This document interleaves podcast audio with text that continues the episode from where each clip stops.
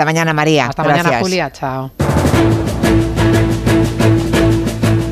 En Onda Cero, Julia en la Onda con Julia Otero. Pues ya lo acaban de oír, esta mañana los Reyes de España han inaugurado esa edición de la Feria Internacional del Turismo, FITUR, es la número 44.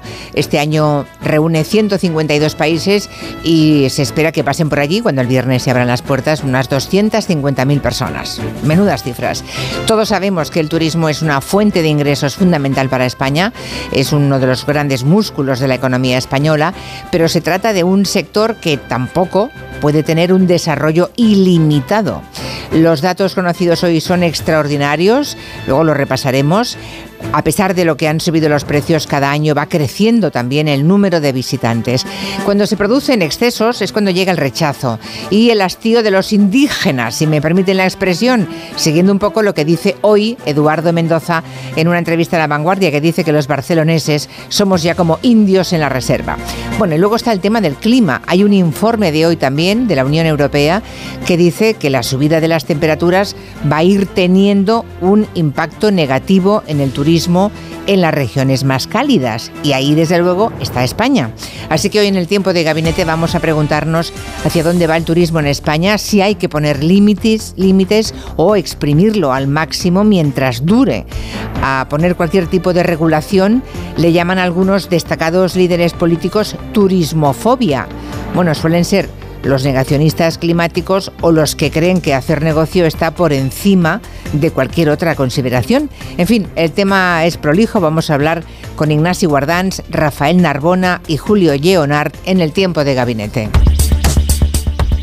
En el orden mundial pasaremos por Estados Unidos. Ya saben que esta madrugada Donald Trump ha ganado las primarias de New Hampshire. Analizaremos la victoria con Eduardo Saldaña y Fernando Arancón.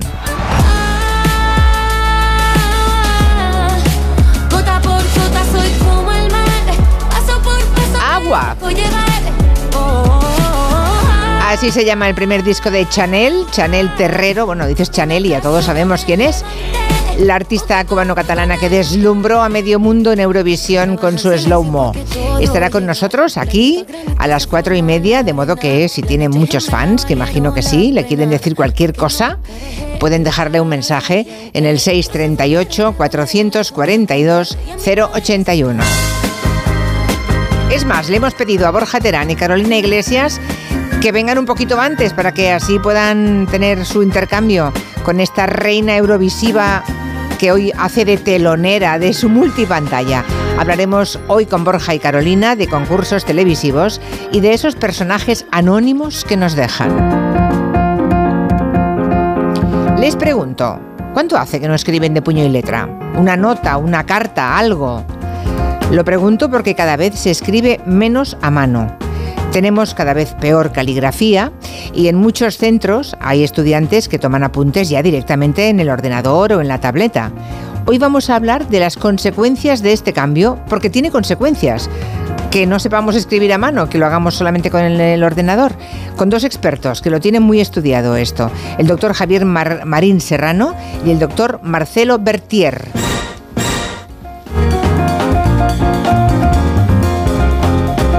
Cham cham Quintanilla ha sido una cosa, una cosita. Un subrayadito. Una, una cosita, vale, vale, bien, apúntatelo.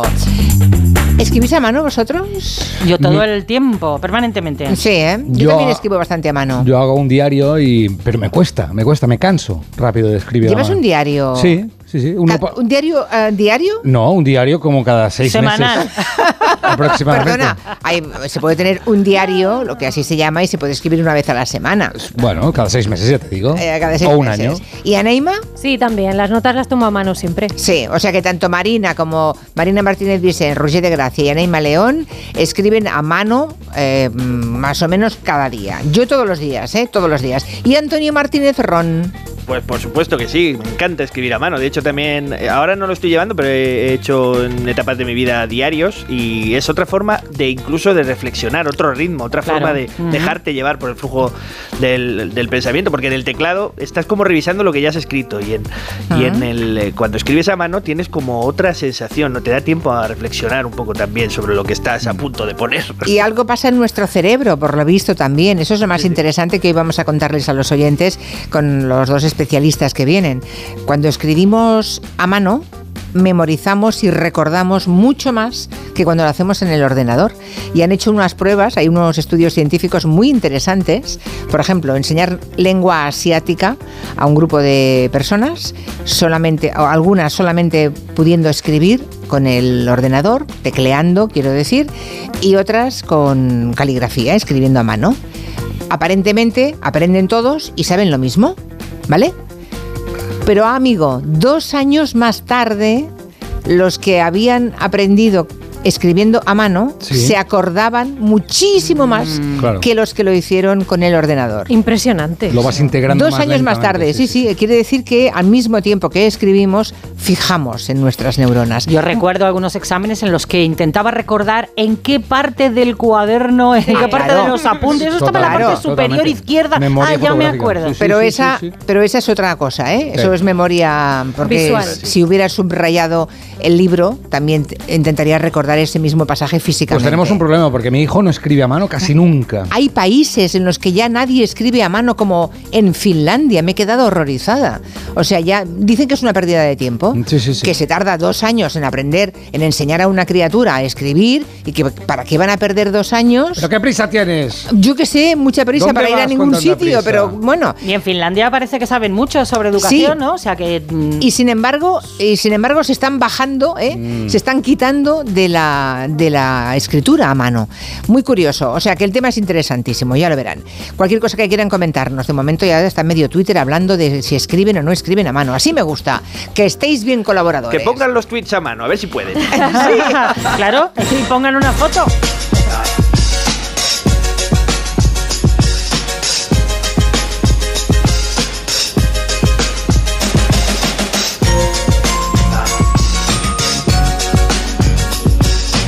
Suena?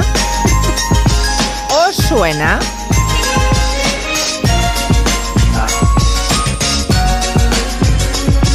Bueno, es una de las canciones más importantes de la música dance pop de la historia, ¿eh?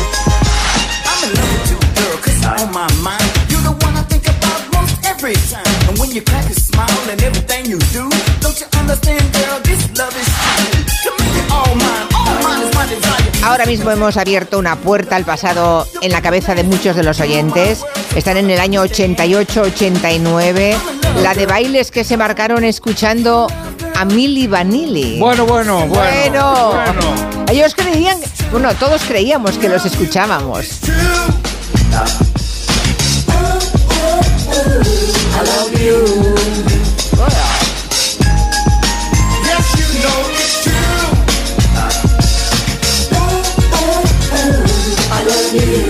La madre que los parió. Pobrecillos, sí. ellos no hicieron nada. Pobres.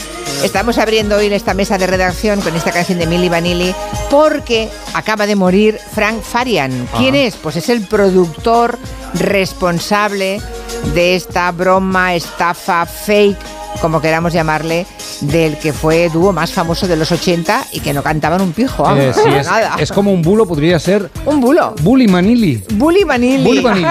Ay, ay, ay, ay. Bueno, ahora mismo nos contará Rusi de Gracia. Veo que no les, no les has perdonado, ¿eh, Antonio Martínez Ron? Yo no, yo que estoy- No les soy muy rencoroso con estas cosas. Yo si me la cuelas, yo ya no me olvido. Ya, ya. Pues la verdad es que nos lo colaron. Hablemos de Milli Vanilli. Fue uno de los éxitos más sonados de ese productor, Frank Farian, que acaba de abandonarnos. Pues sí, si te parece, Julia, empezamos con un viaje en el tiempo. Nos vamos al, concretamente al 11 de noviembre de 1989 en tu programa, Anda, no me digas. en La Luna. ¿Pero por qué? Porque sí. Tengo una historia con Milli Vanilli. Sí. Una, una vez la he contado ya, pero no sabía que te ibas a ir a escarbar a la videoteca, hombre. Me he ido a escarbar. Bueno. Ese día tenías una entrevista con Imanol Arias Sí. y una actuación de Milli Vanilli que tenía que tocar dos canciones. Eh, la entrevista con Imanol va muy bien, planos cortos, mucha química, intensidad. Luego actúan Milli Vanilli, actúan bien, Sí, se mueven bien con sí. sus trenzas, son guapos, tienen los muy ojos guapos, claros. muy guapos. Pero ¿qué pasa cuando tú recoges con la cámara la actuación de Milli Vanilli? Hay un comentario de Julia Otero que yo creo que va con indirecta, pero no acabo de pillar el porqué. a ver, nada, ya se han ido a toda prisa. Por poco no les sacamos el camerino para llegar a tiempo y que ustedes vieran en directo y ya se han ido corriendo. Esperemos que lo recuperemos para la segunda canción. ah, ¿Qué hay detrás Ahí de ya este sabías, comentario? Julia. ¿Dónde has encontrado el documento este de...? Está en todas partes. Ah, vale, vale, vale. Bueno, pues ¿qué, qué ocurrió? Eran unos groseros. Estos chicos, bueno, en el fondo sabían que eran unos mentirosos, luego he llegado a esa conclusión. Sabía que eran mentirosos y lo pasaban mal. Entonces le hice, nada, tres o cuatro preguntitas de nada y contestaron unas obviedades, ¿no? Porque la entrevista era a otra persona, no era ellos. Y en la primera canción, solamente acabar, se largaron corriendo. O sea, una falta de educación, era en directo el programa, tenían allí, estaba 400 personas de público, se largaron. Pero es que tenían que hacer una segunda actuación, se encerraron en el camerino, yo creo que para meterse cosas, Sí. ¿vale? Y no había manera de sacarles. Estaba la publicidad, estábamos en la media parte, publicidad. ¡Mili! Bueno, el pobre regidor, el pobre regidor mm, aporreando la puerta para que salieran. No, os- no os cuento en qué estado salieron. Oh, Dios. Sí. Bueno, hicieron- ¿Fuiste tú? ¿Fuiste? Hicieron un playback. Yo Que viene la Julia, ¿eh? Yo no, a mí me decían que no vienen, que no vienen, que no vienen. Bueno, hicieron un playback. Obviamente se exigieron que fuera un playback. Porque será. ¿eh? Y cuando salieron, bueno, es que salieron en el tiempo de descuento. Estarían escribiendo a mano. a Después de aporrear la puerta y sacarles a rastras del camerino. Llegaron Mili y Vanilli los dos juntos. Eh, no sabemos cuál es cuál, eh, también te digo. Ni Eh, yo. Uno era Mili y el otro Vanilli, pero es igual.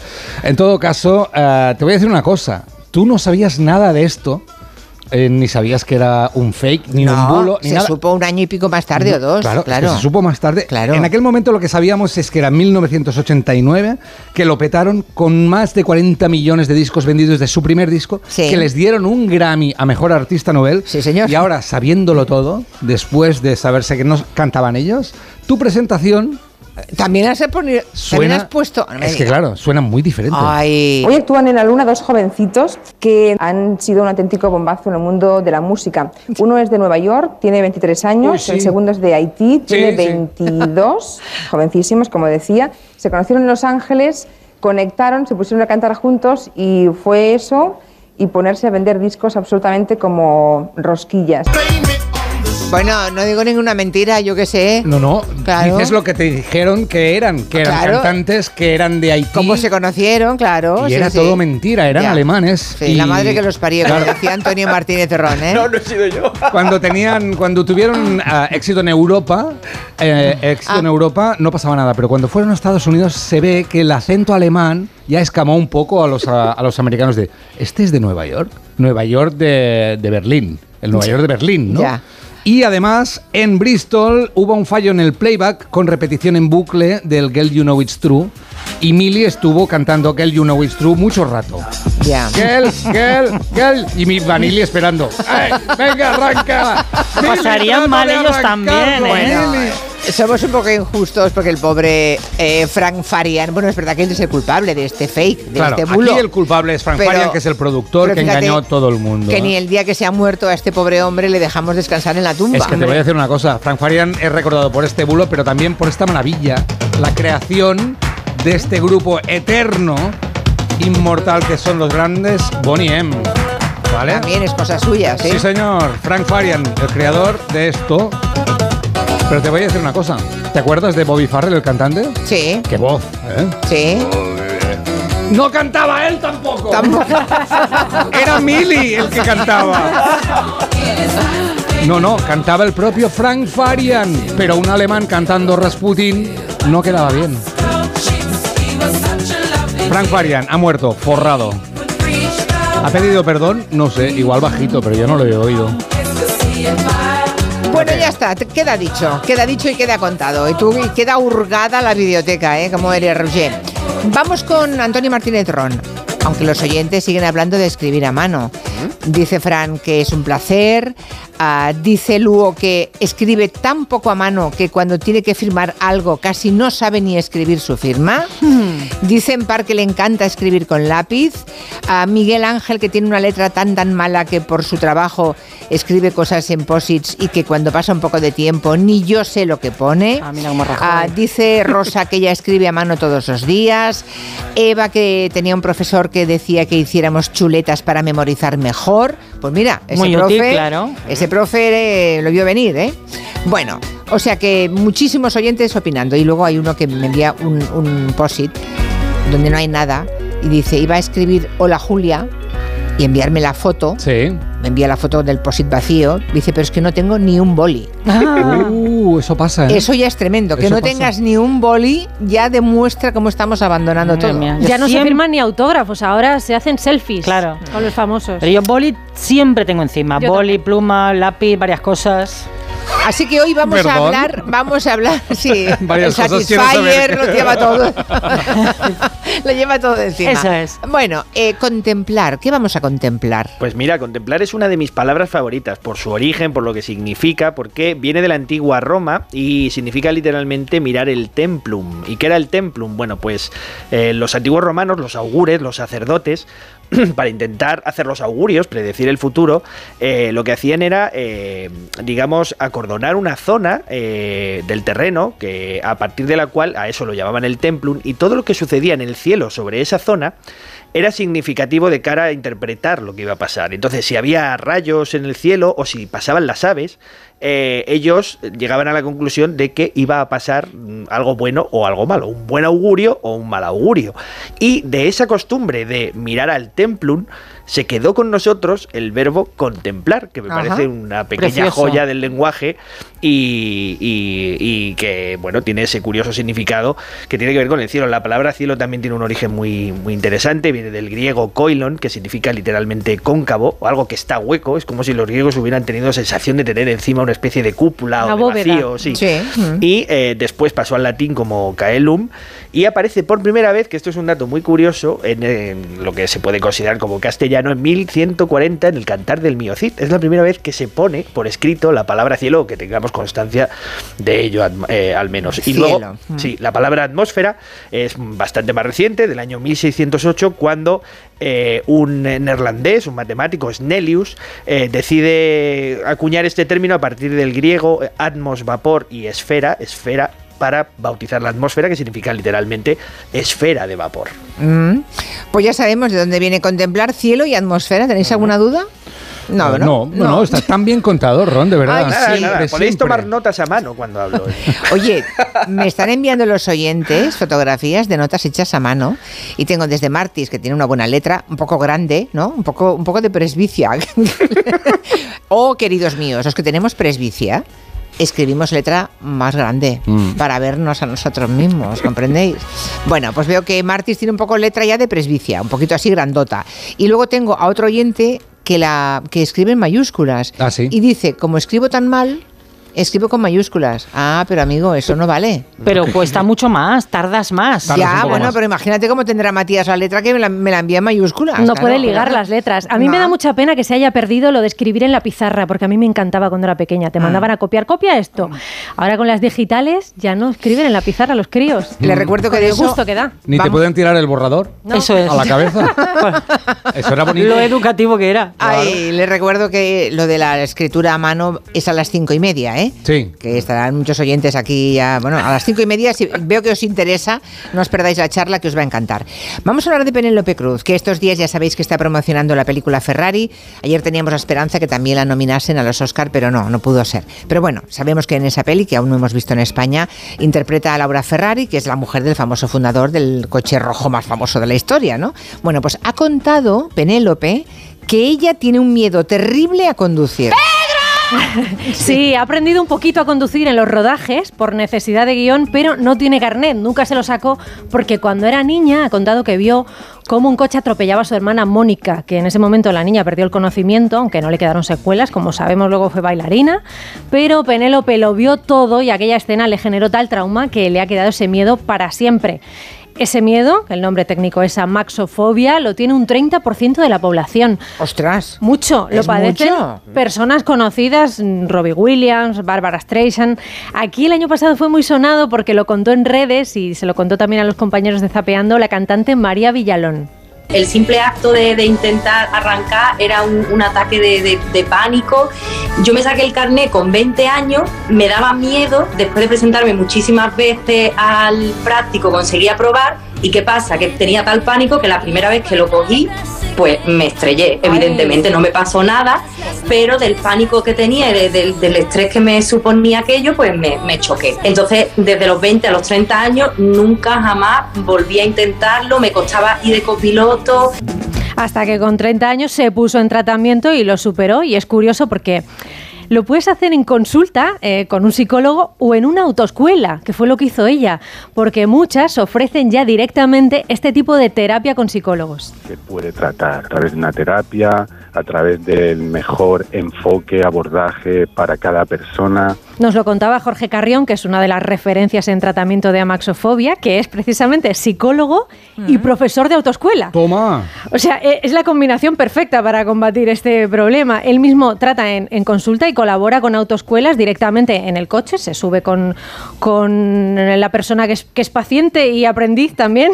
Y les dice, venga, Sí, arranca". y allí mismo les trata la fobia y se encuentra con dos tipos de amaxofóbicos. Los perfiles son la persona que sale de la autoescuela y no consolida bien el aprendizaje de la conducción durante unos cuantos años y empieza a condicionarse psicológicamente la actividad de conducir. Y el otro perfil son personas que sí tienen experiencia conduciendo, pero que por algún motivo, alguna situación o algún factor estresante de sus vidas se asocia en un momento de conducción o se manifiesta en un momento de conducción relacionan una cosa con la otra y ya luego no quieren conducir. Y luego Ya. están los amaxofóbicos que no se han sacado nunca el carnet, como Penélope Cruz, que son los casos más complicados porque primero tienen que vencer el miedo para después enfrentarse a aprender y muchos ni siquiera tienen la intención. Ane, también hay la gente mayor que hace años que no conducía, como mi madre, que cuando se murió mi padre tenía que conducir y hacía como 30 años que no conducía. Ya. Y tenía pánico. Tuvo que hacer un curso también. Aquí también tengo a María José que nos cuenta en Twitter que justamente ayer acabó un curso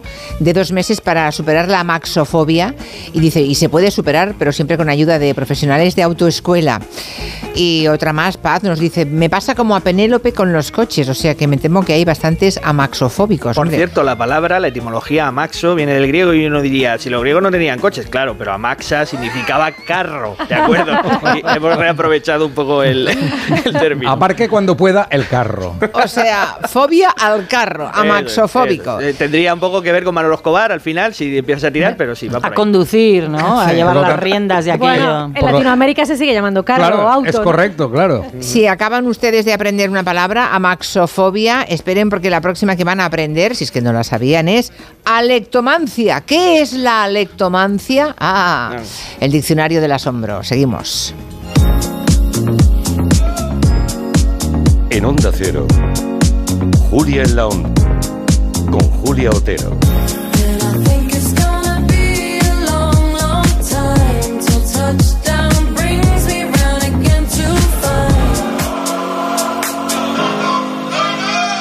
Hay dos tipos de motoristas, los moteros que se saludan por la carretera y los mutueros que hacen lo mismo pero por menos dinero. Vente a la mutua con tu seguro de moto y te bajamos su precio sea cual sea. Llama al 91 555 5555. Hay dos tipos de motoristas, los que son mutueros y los que lo van a ser.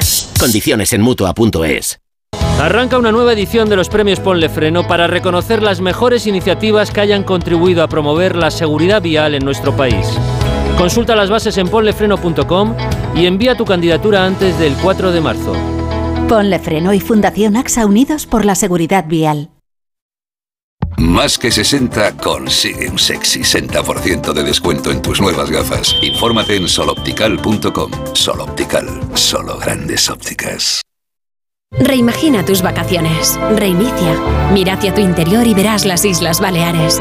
Revive la emoción de descubrir lugares asombrosos y nuevas sensaciones. Reconecta contigo y disfruta de un entorno único para vivir la cultura y el deporte al aire libre. Reencuéntrate en las Islas Baleares. Alma Mediterránea. Su alarma de Securitas Direct ha sido desconectada. Anda, si te has puesto alarma, ¿qué tal? La verdad que muy contenta. Como me paso casi todo el día fuera de casa trabajando, así me quedo mucho más tranquila. Si llego a saber antes lo que cuesta, me la hubiera puesto antes. Protege tu hogar frente a robos y ocupaciones con la alarma de Securitas Direct. Llama ahora al 900-272-272. Soy de legalitas porque me sale a cuenta, como cuando consiguieron que me devolvieran el dinero de aquella compra online que llevaba semanas reclamando, o cuando lograron que la compañía aérea me reembolsara 1.700 euros por la cancelación de dos vuelos. Hazte de legalitas en el 900 661 y siente el poder de contar con un abogado siempre que lo necesites. Y ahora, por ser oyente de Onda Cero, ahórrate un mes el primer año. La técnica de construcción milenaria de la piedra seca ha dado forma a infinidad de paisajes en todo el mundo, pero muy especialmente en el Mediterráneo y en Cataluña. Este patrimonio de la UNESCO señala también cómo podemos afrontar algunos de los desafíos del mundo actual, la sostenibilidad, la resiliencia, la revitalización del mundo rural. De todo ello hablaremos en Julia en la Onda el jueves 25 de enero desde la exposición Dos piedras, paisajes persistentes del Palau Robert de la Generalitat de Cataluña, la casa de la radio en el año de su centenario. El jueves 25 a partir de las 3 de la tarde, Julia en la Onda, con Julia Otero. Te mereces esta radio. Onda Cero, tu radio. Cada día tengo peor la memoria. Toma de Memory. De Memory con fósforo y vitamina B5 contribuye al rendimiento intelectual normal. Recuerda, de memoria, de Memory. Y ahora también de Memory Senior, de Pharma OTC.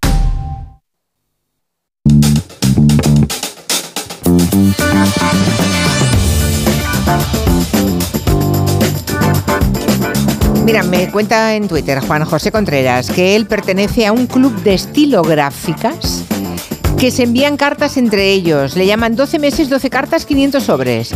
Y que el cartero obviamente le conoce tanto que le llama por su nombre si se lo cruza. Qué bonito. ¿Sabíais que existe un club de la estilográfica? No. Ni idea. Bueno, estoy pensando que el mundo de la gente que hace plumas, que, que, que produce plumas, ¿quién escribe con pluma ya? Si Muchísima escritura- gente. Ya, Ah, ¿Te bueno, acuerdas muchísima. cuando firmó el rey eh, Carlos con pluma, que tuvo los problemas y Hombre, tal? el tintero, el tintero. Hablamos aquí, se lo contó Aquí Marina. hablamos y nos contaron que hay un montón de forofos de la pluma. De hecho, yo desde ese día escribo en pluma. Bueno, cuando decimos muchísima gente, hablamos de qué porcentaje, el Qué mentirosa 0,5% de la población. Ah, Bueno, que no ha desaparecido, que hay tiendas Bueno. especializadas, que hay plumas de 10, 15, 20 euros que usan los chavales. Sí, ya, Mientes, sí. Marina. ¿Los enseña- chavales? ¿Hay niños que escriben con pluma? Sí, hombre, sí. los abuelos, los chavales, los perros, todos escriben con pluma ahora. Ah, ya. vale. Sí. Estás en mi equipo. Eh, Claro. eso Está mintiendo, Marina. Es ironía. Yo tuve una pluma con siete años que me duró dos o tres y la adoraba, era preciosísima. Bueno, pero es que cuando tú tenías siete años, hace ya un- algunas décadas. Bueno, tampoco tanto. décadas. Hay incluso cuadernos especiales para escribir con pluma, como el que tengo yo aquí delante. Enséñame la pluma, a ver. Es como Ahora Mar- mismo. Martis dice que no tengo edad de tener presbicia, que solo soy miope. Hombre, ha sido Es que soy tan joven que todos, a todos os veo demasiado mayores. Venga, escuchemos. Pues a mí sí me gusta mucho escribir a mano y todavía lo sigo haciendo porque me parece una de las mayores destrezas del ser humano y perderla sería involucionar, sin ninguna duda.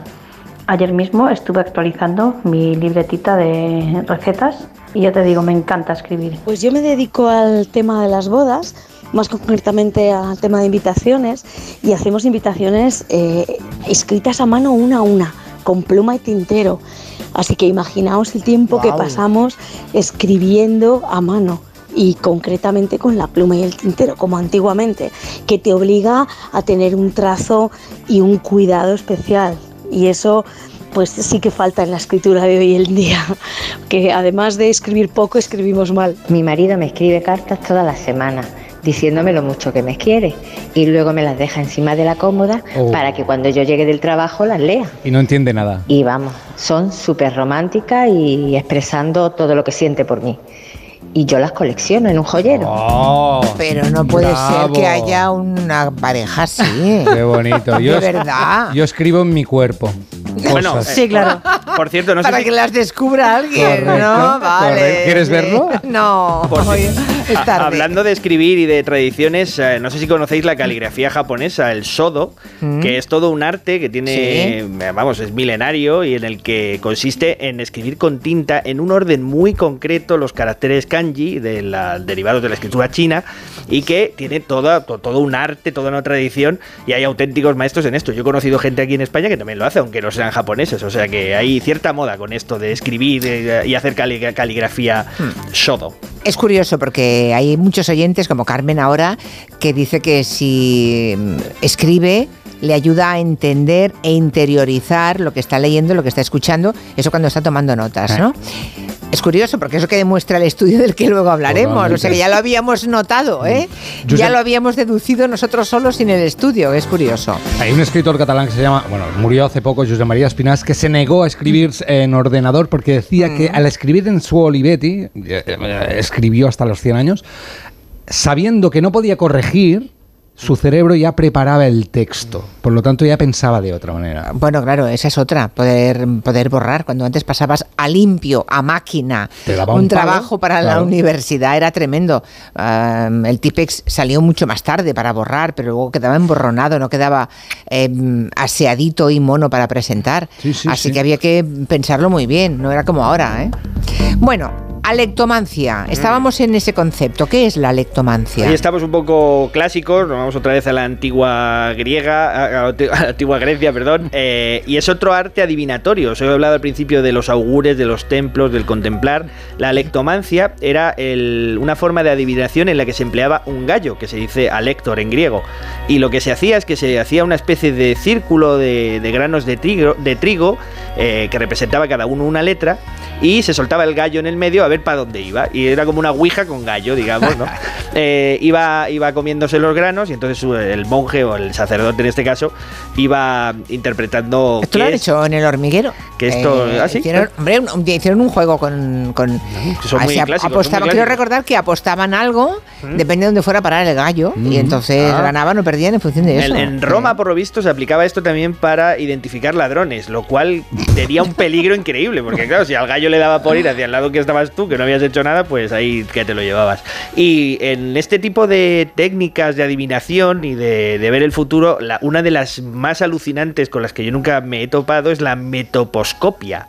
Que no sé si habéis, tenéis la más ligera idea de qué podría ser. Remota idea, nada. Bueno, os- si os digo que metopon en griego es frente, ya tenéis una pista, y es esto de llevar el, el futuro escrito en la frente, que parece una metáfora así, pero estos, en- en- sobre todo en la Edad Media, más que en la Antigüedad, se lo tomaban muy, muy en serio, y había auténticos tratados de qué líneas de la frente querían decir qué cosas sobre la persona, su futuro, su personalidad y lo que era. Y os invito a buscarlo porque la- los, los- los manuales de líneas en la frente son auténticas bellezas, ¿no? Están ahí caligrafiado tu futuro en tu. Metoposcopia. Esto no contaban con, con que algún día llegaría el Botox, claro. Sí, sí, sí, ahí te, te borra el futuro. Se acabó la predicción, ¿no? Metoposcopia. Anda, anda. Bueno, pues nada, ya hemos aprendido eso. Eso y alectomancia. No me Palabras prácticas todo, para ¿eh? el día a día que os traigo yo así porque, porque soy Tengo así. que escribirlo, porque si no lo escribo no me voy a acordar mañana ya de lo que aprendí hoy. De vez en cuando resurge en las redes sociales el debate sobre un tema que tiene muchos defensores muy acérrimos y luego tiene detractores feroces. Me refiero al colecho. No cohecho, ¿eh? Colecho. O sea, dormir con tu bebé en la misma cama o en una extensión de tu cama. Aquí hemos estado comentando y algunos de nosotros mm, lo hemos practicado, yo qué sé, mi- mi- yo- la mía tiene un metro ochenta de ancho, o sea que es que la- las hijas de 20 se vienen algunas veces, pero sin llevarlo, sin llevarlo a este extremo. Los detractores dicen que el mundo empezó a involucionar cuando se inventó el colecho, porque es una intromisión, tal. Los defensores dicen que la relación con el bebé es mucho más estrecha y luego hay gente que lo hace por supervivencia. Claro, te salva la vida. Que yo creo que es la mayor parte de la gente, ¿no? Para no tener que levantarse mil veces en mitad de la noche a dar el pecho, a cambiar la criatura. Hemos consultado a Alejandra Melús de Malas Madres, que es especialista en atención temprana, y lo primero que nos dice es que hasta los tres meses no es recomendable porque es tan chiquitito que existe el riesgo de aplastarlo, ¿no? Pero que a partir de ahí, tanto la Organización Mundial de la Salud como la Asociación Española de Pediatría, de Pediatría recomiendan, no necesariamente con lecho, pero sí tenerlo en el mismo cuarto hasta los seis meses, incluso hasta el año. Y en esto del colecho encuentran tres ventajas. Que mm, se fortalecen los vínculos afectivos, Eh, también hablan de que el desarrollo neuronal mejora, ¿no? Que la respuesta de estrés del bebé ante el llanto y todo esto se ve eh, mucho más reducida. También, pues bueno, pues esto nos puede hacer descansar mejor por supervivencia, ¿no? Aunque también hay algunas desventajas y luego, claro, depende de cada familia, del niño que nos toque, no, to- no todos duermen igual, unos son, eh, se despiertan mucho, otros poco, también de cómo seamos nosotros. Si somos una familia que nos despertamos con mucha facilidad, una persona que se despierta ante cualquier mínimo ruido, pues igual esto nos hace que no podamos descansar bien. Hay personas que dicen que se pierde un poco de intimidad en la pareja, en aquellos que colechan. Pero bueno, también esto creo que en todas las parejas que tienen un bebé, ¿no? Los momentos de intimidad hay que ir buscándolos en otros, en otros espacios y no solo dentro de- del dormitorio.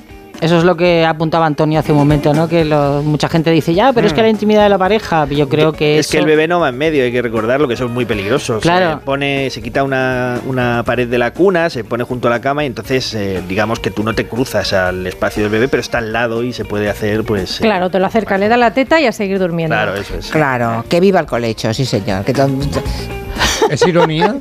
no. Ah, sí, que estás va, es como lo de la pluma. Ah, vale, vale. Claro, pero ¿por qué no? Ah, yo qué sé, yo pregunto. No, no, que sí, no, no, no, no es como lo de la pluma, lo digo ¿Ah, no? completamente en serio. Ah, vale, Ah, vale. vale, vale, vale. No, no, completamente en serio, Pero ¿hasta normas. qué edad? ¿Los 17 o así? No, es que fíjate que la- el experto decía, o no sé si ha sido eso, o, o lo ha contado Marina, que vamos hacia atrás, porque antes, bueno, hay intromisión y no invasión de la... y que antes nunca era así. Es al revés. Bueno, originalmente las casas eran pequeñas, las familias grandes Vivían- y se estaban todos juntos, todos dormían- juntos. Claro, en el, mu- en el medio rural, en la, digamos, en la España, bueno, en la, en la época dura, en la época económicamente pobre, en la, en la época de la pobreza, y aún hoy, en las casas de las personas, seguro que en el tercer mundo duermen todos juntos. Sí, desde luego, en Entonces, ¿de qué estamos hablando? un pequeño detalle que me permito recordaros, somos mamíferos. Esto, pues a lo mejor nos parece que no es importante, pero el contacto físico es Es esencial. importantísimo, claro. Tú ves en un prado em, los caballos o las yeguas con sus crías Mm. y están siempre pegados, siempre. Los terneros o terneras con las vacas, lo mismo. Digo los que están en libertad, ¿eh? Sí, En las- sí, sí, sí. La agricultura extensiva siempre están pegadas a sus madres. ¿Por qué los humanos tenemos que despegarnos? Vale, voy a llamar a mi madre que venga a vivir conmigo.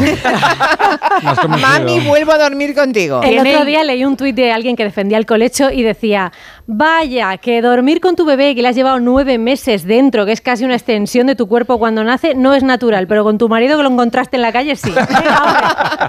Bueno, es una forma mm, curiosa de contarlo, ¿no? sí, bueno, es así. estoy, eh, estoy viendo lo de la caligrafía, les está encantando a los oyentes, me cuentan todo tipo de cosas. ¿eh? Dice Ana que eh, hizo la carrera de Derecho con 53 años, que tomaba apuntes siempre con papel y bolígrafo, y lo que más le gusta es siempre escribir en, en pluma. Hay alguien más que decía hace un rato que mm, se dio cuenta rápidamente que las cosas que escribía a mano en la uni, Nicolás, ya fui consciente de que memorizaba mejor a mano. Y tras 14 años, casi sin escribir, he vuelto a empezar a preparar oposiciones y las primeras semanas de academia también lo hacía en el ordenador. Pero de pronto cambié y he notado muchísima mejoría. Curioso. Bueno, hablemos ahora de un tema muy serio y terrible, el tema de las violaciones en grupo, que crecieron un 15% el año pasado. 15%, ¿eh? es el peor en agresiones sexuales desde el año 2015. Ante estas cifras hay organismos que están tomando unas primeras medidas como mínimo de análisis. ¿Qué demonio está pasando? Bueno, la Generalitat de Cataluña en julio encargó a un grupo de expertos un estudio y ahora es cuando nos cuentan los resultados. Pues ¿Y sí, bien? Pues sí, porque entre verano del 2022 y el de 2023 en Cataluña hubo ocho agresiones sexuales perpetradas por menores de edad entre 11 y 13 años. La Generalitat encargó un informe a expertos para reconocer qué puede haber cambiado para que ahora ocurra esto. Y una de las primeras cosas que han cambiado claramente es que la pubertad en los chicos y en las chicas ahora empieza mucho antes. La pubertad ah, llega actualmente un poquito antes y adelantado, entre nueve meses y un año en promedio. Esto es debido a que bueno, el cuerpo acumula más energía que en otras épocas porque comemos mejor que nunca en toda la historia de la humanidad. ¿Esto qué implica? Implica que los cambios cerebrales asociados a la pubertad, la descubierta, el, descubrimiento de, ti mismo, de tu sexualidad, se inicia con un cerebro más inmaduro y que le cuesta más gestionar y entender todos estos cambios. Quien nos explica todo esto es David Bueno, doctor en biología y profesor e investigador de genética biomédica evolutiva y desarrollo de la Universidad de Barcelona y uno de los miembros de este grupo de expertos. Detectan eso, que la pubertad llega antes y también llega antes, lo sabemos todos, el acceso a la pornografía. Ya sabéis que la media española, bueno, no sé si lo sabéis, pero es alarmante. La media es de 8 años Es el horrible. primer contacto con la pornografía. Eso no tiene consecuencias pequeñas, al contrario, sino tiene eh, consecuencias importantes en la propia formazo- por formación, fo- for- perdón, formación del cerebro. El acceso a pornografía durante la infancia lo que hace es alterar las conexiones cere- cerebrales, generando una imagen de lo que es la sexualidad completamente distorsionada. Y esto es lo que después va a aprovechar el adolescente cuando empiece pues a, a descubrir cuál es precisamente este rol que tiene dentro de la sexualidad. O sea que mirad, Es la distorsión absoluta del cerebro. Claro, claro, claro. las conexiones neuronales se ven afectadas. El martes 16 de enero el Consejo de Ministros, recordamos, aprobó el informe sobre protección integral de menores frente al acceso a la pornografía con dos cosas. Una app, una aplicación que limite el acceso al menor, que la están trabajando, y un plan de educación sexual. Para David Bueno, eh, este plan es clave y hay que hacerlo y hay que dar educación sexual cuanto antes. La educación sexual debe empezar cuanto antes mejor. Estamos hablando ya incluso de educación infantil, por supuesto, adecuado a la edad y con las palabras y lo que todo el material adecuado, por supuesto, a cada edad. Pero empezar en la adolescencia es ya llegar tarde, porque ya se ha empezado a desarrollar todo este proceso. Es llegar tarde y la última pregunta que Ya, le hemos ya. hecho a David Bueno es ¿y qué pasa con los agresores? ¿Hay que condenarlos? Ah, ¿Se les puede salvar? Ah, ¿Se les puede reconducir? En este estudio los expertos ah, cuentan que en la mayoría de casos son niños crecidos en ambientes sociales depauperados y sobre todo con graves carencias emocionales en su sistema afectivo. Los agresores, nos cuenta el doctor Bueno, también son víctimas. La víctima, la víctima es víctima y hay que, por supuesto, ayudarla en todo, absolutamente en todo. Pero es que el agresor muchas veces también ha sido víctima antes, por ejemplo, de abandono emocional. Y aquí es donde está el gran problema. Es agresor, sin duda, pero también es víctima. Y eso la sociedad debe tenerlo presente cuando eh, se planteen los mejores mecanismos para ayudarles a todos y para evitar que esto continúe pasando en el, en el futuro. No es fácil, ¿eh? Aceptar que Para es nada. víctima, que es víctima eh, el agresor, ¿eh? O sea, díselo eso a los padres de una niña a la que le haya ocurrido. Pero entiendo eh, la voluntad de, del experto, del médico, ¿no? Que esa persona, ese- esa criatura, e- ese agresor sale de un entorno en el que probablemente se ha mal alimentado. La nutrición de su cabeza, de su cerebro, ha sido también la agresión, ¿no? Y la violencia. Pero lo Pero de la si no puede- pornografía a los Sí, 8 o 9 años, esto, eh, sinceramente, mm, yo estoy espantada. Me parece devastador. Además, la pornografía que entra en los móviles de algunos chavales es la peor. realmente extrema. ¿eh? Sí, sí, Eh, sí, Son sí, cosas sí. de una No, violencia. hay cosas que yo no puedo unas- ver, hay cosas que a mí me, a, a mí me, me haría daño ver. Imagínate si Sí, tienes sí. nueve años y ves Hay que eso. pararlo ya, para Sin nada. contexto y sin nada, es ¿no? tremendo, sin, claro, claro, sin que nadie te cuente que eso no es lo normal, que eso no es lo que hay que hacer, que eso no es lo que hay que pedir, que eso no tiene nada que ver con, con el sexo, Mm. ¿no? Ni con los afectos, es terrible. A, a la vuelta les hablamos de eh, ¿qué, qué viene ahora. Ceraunia. Ceraunia, es que lo ves. Piensen, ¿Cómo- piensen. ¿Cómo No, era lo que- de los gallos? ¿Os acordáis? Alectomanía. No, Alectoquirancia. no. alecto- Ah, Alectomancia. Alectomancia. ¿Lo ves? ¿De qué Bien, sirve? ¿De qué sirve si luego no nos acordamos Bueno, aprender bueno, tanto en este apuntadlo programa? a mano, apuntadlo a mano que se os quedará. Ay, madre mía. ¿Y metoposcopia? ¿Mm? ¿Qué? ¿Os acordáis ya? Me Yo topo. paso de esto, paso de este rollo, no me gusta. Me topo, me topo frente. Leer la frente. Ah. Metoposcopia. Bueno, pues ahora viene la ceraunia. La ceraunia. Que no es Ce- hacerse la cera ni nada de eso, tranquilos. No, ahora ya va con láser. En Onda Cero, Julia en la Onda, con Julia Otero. Madre mía, qué golpe. Parece que tu coche se pelea con una columna. Con el seguro de coche de línea directa, no solo te ahorras una pasta, sino que además puedes escoger el taller que quieras aquí o en Chipiona. Y si eliges taller colaborador, también tienes coche de sustitución garantizado y servicio de recogida y entrega. Cámbiate ahora y te bajamos el precio de tu seguro de coche, sí o sí. Ven directo a lineadirecta.com o llama al 917-700-700. El valor de ser directo. Consulta condiciones. ¿Te preocupa el trabajo? Tranquilo, toma Ansiomet. Ansiomet con triptófano y asuaganda te ayuda en periodos de tensión en el trabajo. Venga, que tú puedes. Ansiomet de Pharma OTC. Como entrenador busco compromiso, equipo y un jugador genial. Y en las rebajas unas zapatillas top. Cuando buscas no siempre encuentras, pero en las rebajas del corte inglés siempre encuentras lo que buscas. Con descuentos en moda, deportes, hogar, accesorios, lencería, zapatería. Del 7 de enero al 29 de febrero, las rebajas del corte inglés. En tienda web y. ¡Le ha mentido! ¡Sobre todo! ¡No está loca! Han vaciado mis cuentas y lo ha borrado todo. Le has denunciado ya. Se ha ido con otra mujer. Me ha amenazado, es peligroso. Tenemos que pararle los pies. Serial Lover. Esta noche a las 11 menos cuarto en Antena 3. La tele abierta. La serie completa ya disponible solo en A3 Player. En el sexo como en los toros hay que triunfar. Energisil Vigor con Maca estimula el deseo sexual y ahora consigue un efecto más rápido con Energisil Instant. Te vamos a dar los dos mejores consejos para estar siempre en forma. Uno y dos, uno y dos, uno y dos. Apúntate al mejor gimnasio del mundo. Caminar por tu ciudad con Callahan Adaptation. El primer zapato que se adapta al pie y a tu forma de caminar. Fabricados en España por expertos artesanos y a la venta en las mejores zapaterías y en callahan.es. Callahan Adaptation. Se adapta al pie. Se adapta a ti. Bienvenidos a otra dimensión de cruceros con Royal Caribbean y Viajes El Corte Inglés. Aprovecha la salida desde Barcelona del barco más grande de Europa, Oasis of the Seas. Reserva con hasta 300 euros de descuento, niños gratis y los mejores espectáculos incluidos. Consulta las condiciones de tu crucero Royal Caribbean en Viajes El Corte Inglés.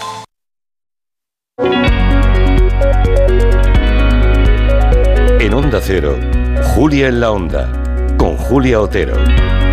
Venga, vamos con la ceraunia, Mm. ese diccionario del asombro que nos trae todos los miércoles Antonio Martínez de Ron. ¿Qué es la ceraunia? Pues son las conocidas como piedras de rayo, porque keraunos en griego es rayo, y es un fenómeno muy interesante porque desde la antigüedad se interpreta que estos objetos habían caído con los rayos en unas piedras y que tenían propiedades benéficas para la fertilidad de las tierras, eh, carácter mágico, y con el tiempo, bueno, en Grecia se llamaba astropelequia, que significa hacha del cielo. Con el tiempo hemos sabido, cuando ya hemos tenido un poco más de conocimiento sobre el pasado, que se trata de una reinterpretación sobre un objeto humano, porque lo que estaban llamando y lo que se sigue llamando piedra de rayo en realidad son hachas bifaces del neolítico, es decir, piedras talladas por los primeros seres humanos hace más de 8.000, 9.000 años, que quedaron en el terreno y en las generaciones posteriores al encontrarlo lo interpretaron como un objeto mágico que venía del cielo, cuando en realidad habían sido las herramientas con las que estos habitantes del neolítico cortaban las pieles o lo utilizaban como para hacer distintas, distintas tareas, ¿no? Entonces me encanta como concepto la ceraunia, piedra de rayo, porque además yo tuve una, Eh, tuve una, me la regaló mi abuelo, era un objeto muy especial y la perdí, no sé dónde está. Oh. Eh, es una de esas dramas, pequeños Oh. dramas personales que dices, pero si estaba aquí, ¿dónde ha ido la ceraunia? Pues habrá, Aparecerá cuando menos te lo esperes. habrá vuelto al cielo, la verdad. Oh, qué bonito. Subnivium, ¿qué es el subnivium? Qué, qué chulada de término, porque es... eh, Subnivio, es muy bonito. Sí, porque es un ecosistema, el ecosistema que se forma debajo de la nieve en las grandes nevadas de invierno. Ah, Creemos subnivium. Claro, es una palabra que se bautizó en 2013 por un ecólogo y eh, bautiza a este fenómeno que hay cuando vemos las grandes zonas nevadas de montaña, pensamos que no hay vida, que no hay nadie allí. Y sin embargo, debajo de la capa de nieve hay decenas de criaturas circulando, ratones, topos, musarañas, los, los zorros que están por arriba intentando cazarlos.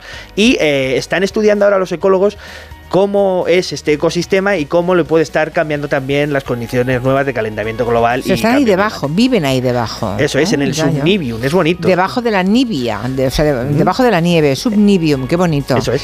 Subnivium, ceraunia, metoposcopia. Ah, mañana nos pregunta. Alectomancia. Alectomancia. ¿Entra examen todo sí, eso, sí? Todo, Sí, entra, sí. todo entra para examen. Vale. Mañana pregunto, vosotros y a los oyentes, a ver quién se acuerda de todo esto. De algo. O hay que escribirlo. Antes de, las, antes de irse a la cama hay que escribirlo para que no se nos olvide. ¿Os acordáis de cómo aprendisteis a nadar vosotros? ¿A qué edad teníais y si pasasteis? Oye, perfectamente, casi me ahogo. Ah, mira. Alrededor de siete años, una cosa así, ¿no? Sí, 6, 7 años, ¿no? Más o menos. Sí, con el Bueno, cole. ah, resulta que hay dos monitores de natación que acaban de diseñar en España un bañador que tiene elementos de flotación y dicen que de esa forma los niños van a aprender a nadar, los más pequeños, de manera mucho más rápida y puede que más tranquila, porque si notas que te metes en el agua y flotas, eso debe ser estupendo. Sí, además tiene truco, ahora veréis. Noel Ibáñez y José David Se llaman, han sido monitores de natación durante más de 10 años. O nos ha pasado a nosotros mismos o conocemos a algún familiar que le ha pasado de pequeño y es el miedo y el trauma al agua que, que tenemos cuando somos pequeños y entramos por primera vez a, a la piscina. Eso pues al final desembocaba en lloros en, en los niños y una gran preocupación en los padres que al final pues acaban desapuntando a sus hijos de las clases de, de natación. Y dijeron algo hay que hacer y han diseñado unos bañadores que llevan incorporadas unas pequeñas planchas de flotación que se van cambiando de sitio y que se combina también con un método de aprendizaje y técnicas y ejercicios muy concretos. Se llama Sisu con doble I y doble S. Y la duda que nos está surgiendo a todos en este momento yo creo es, caramba, hay una oferta amplísima de chalecos con sistemas de flotación, corchos, manguitos, de todas formas y tamaños, con todo tipo de enganches. ¿Cuál es la diferencia con esto de Sisu? hay diferencias muy sustanciales. La primera de ellas es que las planchas están colocadas de forma estratégica en la parte inferior, es decir, las piernas, no las tienen en, en el tren superior como los manguitos o, o el churro. De esta manera, el niño no está, digamos, relajado dentro del agua, sino que tiene que esforzarse para aprender a nadar. Si habéis intentado enseñar a nadar a un crío, sabréis que lo que más les cuesta es ganar horizontalidad. Se quedan así clavados como un caballito de mar en vertical, no saben tumbarse. Bueno, esto lleva eh, la flotación en las piernas y eso hace, que aprendan mucho más rápido. Tienen además un método implementado en gimnasios y piscinas de Levante y Cataluña, pero también se puede usar de manera autodidacta porque con el bañador viene una guía con los pasos y el Ah, son bañadores pequeñitos, ¿no? Sí, son unos Vale. bañadores como de pierna. Oh, es que estoy descubriendo que hay gente que nos escucha mayor ya, talluditos, que no saben nadar. O sea, no hay bañadores Ah, para vaya. gente mayor, ¿no? No, son para niños, solo talla peque. Antes yo conozco mucha gente eh, traumatizada porque le echaban a la piscina así, ¡ah, mira cómo yo te enseño! Era un Ras. clásico. bueno, yo sí, recuerdo una vez que un amigo me dijo, ¿cómo no vas a bajar una pista roja? Vaya tontería, con BAMS. y me tiraron... eh, ¿Y que bajaste nadando? Era la- Qué fuerte. No, esquiando. ¿Así aprendió a nadar? Esquiar, esquiar es mucho peor. Aprender o morir, ¿no? Las bofetadas esquiando son mucho peor. Sí, sí, pero efectivamente estoy aquí. O sea que, mm, bueno, aprendí. Eh, nunca se lo agradeceré lo suficiente. Mueren nueve de cada diez, pero el que aprende va para adelante, claro. Una de las, una de las peluqueras nominadas al Oscar eh, por la Sociedad de la Nieve resulta hoy hemos descubierto que trabaja en nuestra casa, en Antena 3. Y hoy Marina la ha llamado para felicitarla. Sí, Marta Rodríguez ha llegado hoy de madrugada a la sala de maquillaje de, de espejo público y claro, los compañeros estaban preparados, Claro. entusiasmados para recibirla. Yo que he llegado ya al trabajo y pensaba celebrarlo pues un poquito con mis compañeros de trabajo. Habéis- Ha sido como, que Marta, esta chica trabaja en la película, que ya está nominada. O sea, ha sido, vamos, que estoy en una nube ahora. Participó en la parte del accidente del avión que se grabó cerca de aquí, en Tres Cantos, que fue un trabajo, nos contaba, muy minucioso, muy al detalle y para el que se documentaron a fondo.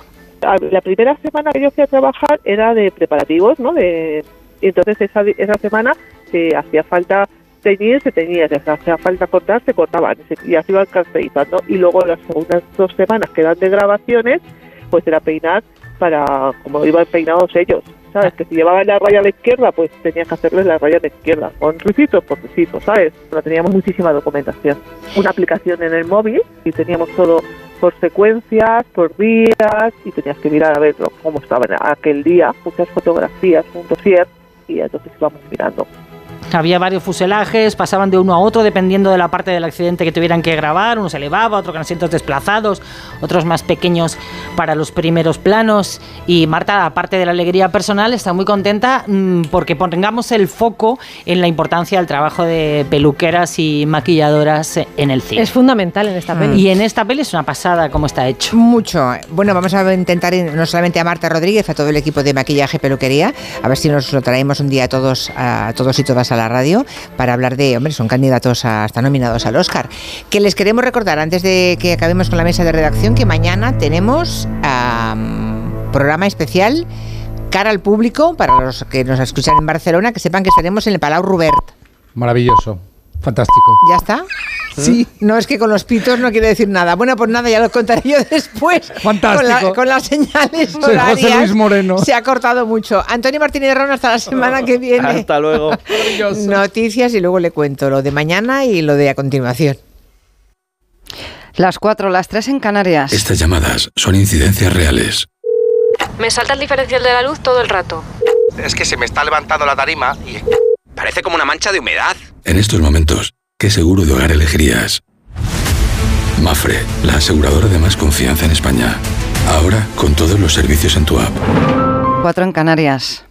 ¿Sabes qué alimentos que comemos habitualmente son tóxicos para nuestras mascotas? ¿Por qué los perros comen césped? ¿Cuánto duermen los gatos? ¿Qué tienes que hacer si quieres viajar con tu mascota a otro país? Todas las respuestas en Como el perro y el gato con Carlos Rodríguez. Sábados a las 3, domingos a las 2 y media de la tarde y siempre que quieras en la app y en la web de Onda Cero. Patrocinado por Menforsan, los especialistas en cuidados, higiene y cosmética natural para las mascotas. Te mereces esta radio. Cero, tu radio. Julia en la onda. Te lo digo o te lo cuento. Te lo digo. Sigue subiéndome el seguro del coche, aunque nunca me han multado. Te lo cuento. Yo me voy a la mutua. Vente a la mutua con cualquiera de tus seguros. Te bajamos su precio, sea cual sea. Llama al 91 555 5555. 91 555 5555. Te lo digo, te lo cuento. Vente a la mutua. Condiciones en mutua.es. Tengo la memoria fatal, se me olvida todo. Si te falla la memoria, toma de Memory. De Memory con vitamina B5 contribuye al rendimiento intelectual. Y ahora para los más mayores, de Memory Senior de Pharma OTC. Dijeron que los radares eran por tu seguridad. Que cobrarte por aparcar en la calle era para que tuvieras sitio. Y que las zonas de bajas emisiones eran por tu salud. Ni seguridad, ni aparcar, ni salud. Esto solo va de meterse en tu cartera. No eres su cajero automático. Reacciona, responde, recurre. De vuelta, que no te líen. De vuelta, 900-200-240. 900-200-240. O devuelta.es. Dosificación perfecta. Like a Bosch. Mientras cuido del planeta. Like a Bosch. Tú solo compras muy sencillo. Like a Bosch. Y el dinero a tu bolsillo. Ahorra programando tu lavadora con autodosificación con el asistente de energía y con el reembolso de hasta 150 euros. Bosch. En Lowy somos más cañeros que nunca, porque te traemos nuestra mejor ofertaza. Fibra y móvil 5G por solo 29,95, precio definitivo. Si quieres ahorrar, corre a lowy.es o llama al 1456. Hazte de legalitas en el 900 661 y siente el poder de contar con un abogado siempre que lo necesites. Y ahora, por ser oyente de Onda Cero, ahórrate un mes el primer año. Recuerda, 900 661.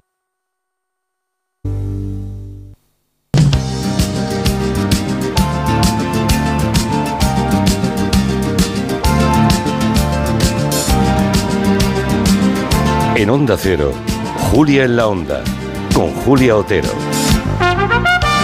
Hoy viene Chanel, Chanel Terreros, dentro de un ratito estará aquí, de hecho ya ha llegado a nuestra emisora, Onda Cero en Barcelona, les pedí a los oyentes que quieran decirle alguna cosa, sé que tiene muchísimos fans, si quieren enviarle un mensaje, seguro que lo agradecen muchísimo, los artistas siempre reciben con mucha satisfacción mensajes de, de los suyos, ahora hay redes sociales y les llega mucho más que antes, cuando no existían, pero aún así, cuando se oyen en público, sé que les emociona, así que el que quiera enviar algo, 638-442-081. Enseguida estoy con Orden Mundial. Hoy toca el turno a Eduardo Saldaña y Fernando Arancón. Buenas tardes. Hola, Julia. Muy buenas tardes. ¿Queréis hacer la pregunta antes de que nos cuente un mensaje de la mutua, Guillem? Venga, dale, para ir adelantando, para que vayan votando ya en Twitter. A ver, ¿qué preguntáis hoy de política Pues internacional? mira, como esta semana salió el tema de la, de la reducción de la jornada laboral en España, Sí. pensamos, ¿y esto en, en Europa cómo, cómo es? Así que por ahí va la pregunta. ¿En qué país de la OCDE los trabajadores a jornada completa, es decir, no los que están a 20 horas y nada, a jornada completa, trabajan menos horas? ¿Dónde trabajan menos horas? Los trabajadores a jornada completa de los países de la OCDE. o sea, menos de 40 horas, quieres decir. Bueno, Bueno, sí, sí, en general eh, Vale. eh, va a ser menos de 40 horas el, el resultado. Hay países en los que es más, ya lo, ya lo advierto por en algunos países de la OCDE, pero bueno, el que menos, los- el, que Vale. está, el que está contratado a jornada completa, donde, eh, donde se le cae el boli antes, y básicamente. tenemos tres opciones. Eso es. Las tres opciones son Alemania, Países Bajos o Dinamarca. ¿Dónde creen ustedes, ya pueden entrar en Twitter y votar, dónde creen ustedes que se trabajan menos horas en los que están a jornada completa? ¿En Alemania, en Países Bajos o en Dinamarca? De aquí a un rato vemos si han acertado o no. Y ahora sí, el mensaje de la mutua. Vamos allá, siempre se puede cambiar a mejor y en los seguros pues también. Y es que si te vas a la mutua te van a bajar el precio de cualquiera de tus seguros, sea cual sea. Es muy fácil, tienes que llamar al 91 555 5555. ¿Te lo digo o te lo cuento? Vete a la mutua. Condiciones en mutua.es. Estados Unidos sigue con el ciclo de primarias. Ah, republicanos y demócratas ya están eligiendo a los delegados para luego la elección final en las convenciones de cada partido. Y mm, vamos primero con los republicanos, ¿no? Parece que Donald Trump continúa con ese avance hacia la Casa Blanca. Ayer volvió a ganar también en New Hampshire, un estado con tradición moderada en principio. El tema, la pregunta es, ¿va a ser Trump el candidato? Aunque mm, tengo más ganas de preguntaros, ¿hay alguna opción de que no sea el candidato a estas alturas ya? Bueno, has dicho, se celebraron. Lo he mirado hace un momentito a ver cómo. Siguen contando, ¿eh? Que en Estados Lo de, Unidos. lo de Estados Unidos y el recuento Son electoral. lentos, sí. Son lentos. ¿no? Primera potencia del mundo, pero esto Es que en España estamos muy mal acostumbrados que a las dos horitas, tres horitas de cerrar las urnas ya sabemos quién ha ganado las elecciones. En Estados Unidos, en 2000, eh, bueno, las últimas presidenciales, estuvieron una semana hasta contar las, las papeletas. O sea, que ellos se lo toman con mucha, con mucha calma. Ahora mismo en New Hampshire iba Donald Trump con un 55% aproximadamente y Nikki Haley, que es un poco la moderada, eh, ex embajadora en, en Unidas, iba con un 43. Luego había un par de, señores por allí con nada, con, decimales, ¿no?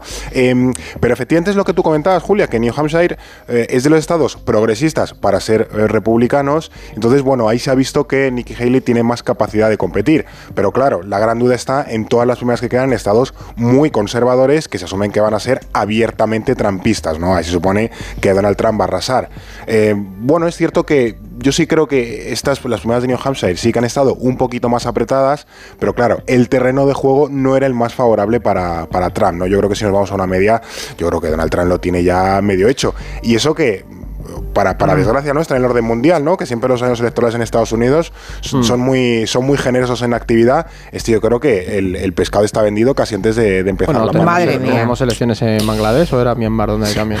Bueno, este año- raros, ¿no? El otro, día, el otro día escuché una cifra que me dejó apabullada, eh, como que 4.000 millones de personas escogen a sus Sí, sí. gobernantes este Más año. de- más del 50% de la población mundial. Imagínate, más La- de 4.000 millones de personas van a escoger gobiernos. Batimos el récord en jamás la historia de la humanidad de gente que va a votar en un año, básicamente. O sea, es, Y además es curioso porque hay muchos, o sea, hay la gran mayoría de las personas que votan votan en países que no son considerados democracias Ah, bueno, plenas. claro, que O sea, votar es una la cosa paradoja y de este una año. democracia es otra. Claro, claro, Sí, claro. sí, claro. sí. Bueno, pues nada, que tenemos un año muy complicado. Eh, Trump está atacando muchísimo a sus rivales, primero a Ron DeSantis, ahora va a por Nikki Haley, esta mm, eh, señora candidata que, que es la moderada del Partido Republicano. Ella habló incluso de, de- de que él no está bien como para seguir gobernando, ¿no?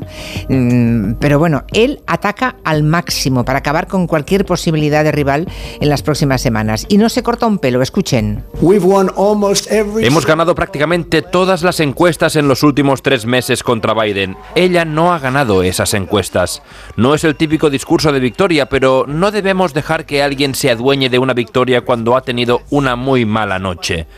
Una pequeña aclaración para Nikki. Ella no va a ganar. Que además, Julia, yo los oyentes no sé si habrán tenido la oportunidad de, de ver por lo menos fragmentos, pero o sea, yo una parte de mí echaba de menos a Donald Sigue Trump. desatado, ¿eh? Sigue desatado y es que el tío controla muy bien a la audiencia, controla muy bien a su público, porque por ejemplo con Nikki Haley eh, es verdad que sorprendió porque ella creo que esperaba peor resultado y salió a celebrar el resultado y parecía que hubiera ganado, ¿no? Entonces Trump rápidamente dijo, madre mía, he tenido que preguntar, pero eh, de verdad ha quedado segunda porque no, pare-", ¿sabes? Como que se reía un poco de cómo había desempeñado esa, o cómo había celebrado el resultado y ha ido a machete contra ella porque siempre dice, ¿no? Que es buena señal que Trump te insulte porque implica que en cierto sentido te ve como un, rival, a batir. Pero es lo que ha dicho Fer. Pero vamos, que para ser del mismo partido, la verdad es que se tiran de los pelos, pero bien, ¿eh? O sea, es que en Estados Unidos sí que hay bastante lucha interna en los partidos, mucha más de la que a lo mejor estamos acostumbrados en España. Y hay más cultura esas de la cultura de las primarias de, y de ir a calzón quitado a, ganarlas y con los y con todos los recursos que haga falta. bien, en el otro lado vamos a Joe Biden, que no se queda corto porque también está sacando buenos resultados, ¿no? Porque también los demócratas tienen sus primarias. Sí, es verdad que siempre es un año bastante favorable, ¿no? Para el candidato que se presenta y está en la presidencia, pues suele tenerlo todo hecho, pero oye, pues es verdad que Biden hay mucha expectación porque es un es bastante mayor el hombre y, no hay un candidato alternativo de los demócratas, entonces sí que se mide un poco cómo van los resultados. Ojo porque es verdad que New Hampshire era un poco eso ha sido un poco anómalo porque los demócratas sus primarias se inician teóricamente en Carolina del Sur, pero New Hampshire dijo que no, que ellos iban a continuar con el calendario de, de siempre. Entonces es verdad que ha habido un poco de problemas porque Biden no estaba en las papeletas, pero al final la gente ha puesto el nombre y aún así ha ganado por bastante buen resultado. Aunque es verdad que yo he estado leyendo a, algunos analistas que conocen mucho mejor que yo la política estadounidense, que señalaban que el hecho de que no haya arrasado hay que estar vigilando eso, porque ha habido como un 19% de gente que no ha votado a Biden. ¿Por qué? Porque de cara al final de ya las elecciones eh, per se, hay que estar muy pendientes de los votantes de eh, demócratas que estén eh, a disgusto con la gestión de Biden, sobre todo con el tema de Ucrania y especialmente con Gaza y la cuestión de Israel, ¿no? Porque a lo mejor esos se te quedan en casa y dicen, yo os paso de votar. Aquí le hemos contado en el gelo, los votantes jóvenes demócratas Ahí vean mucho a Biden su posición para con Israel y dicen, mira, yo no soy evidentemente pro-Trump, eh, pero claro, por, por la política de Biden tampoco voy a salir a votarle en noviembre, ¿no? Entonces, ahí puede perder un poco de Para que los oyentes lo sepan, hay que estar pendientes de los resultados de las primarias demócratas, pero en especial cómo eh, votan los votantes jóvenes en esos estados, para ir teniendo cierta previsión de qué nos podemos encontrar. En todo caso, Donald Trump sabe que el rival, si finalmente Trump es el escogido, que todo parece indicar, va a ser Joe Biden y está en modo acoso y derribo al actual presidente. Si cogemos a los 10 peores presidentes que ha tenido este país, antes decía que eran 5, pero pensé que podemos tener 5 más. Ninguno ha hecho el daño que ha hecho Joe Biden a este país. No ha habido nunca algo igual. Y diréis, ¿son estúpidos? No lo creo. Nadie puede hacer trampas tan bien si son estúpidos. Deben de odiar a nuestro país. Los buenos...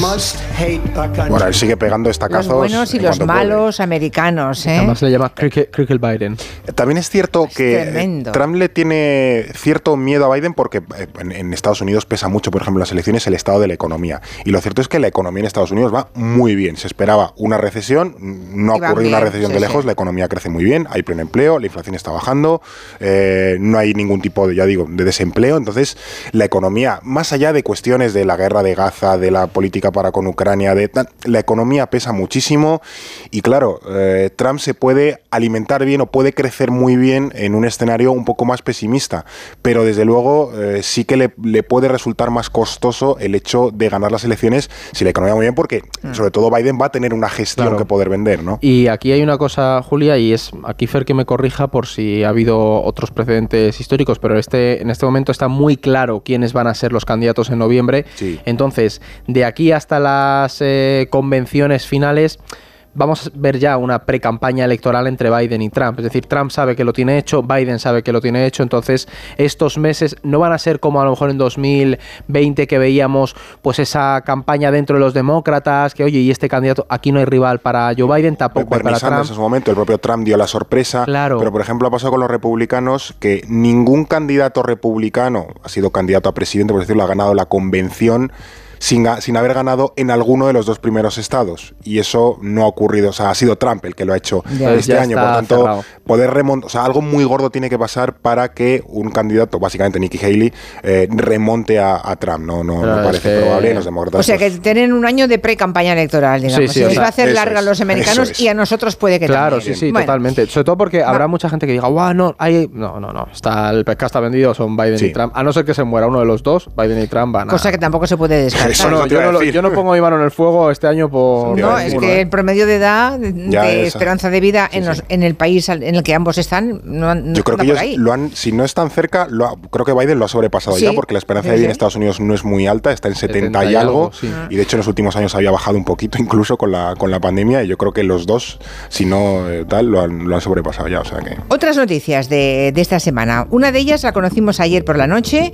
Ya saben que Suecia eh, tiene mucho interés en entrar eh, en la OTAN pero no podían porque para que alguien entre en la OTAN los, todos los países miembros por unanimidad tienen que dar el visto bueno.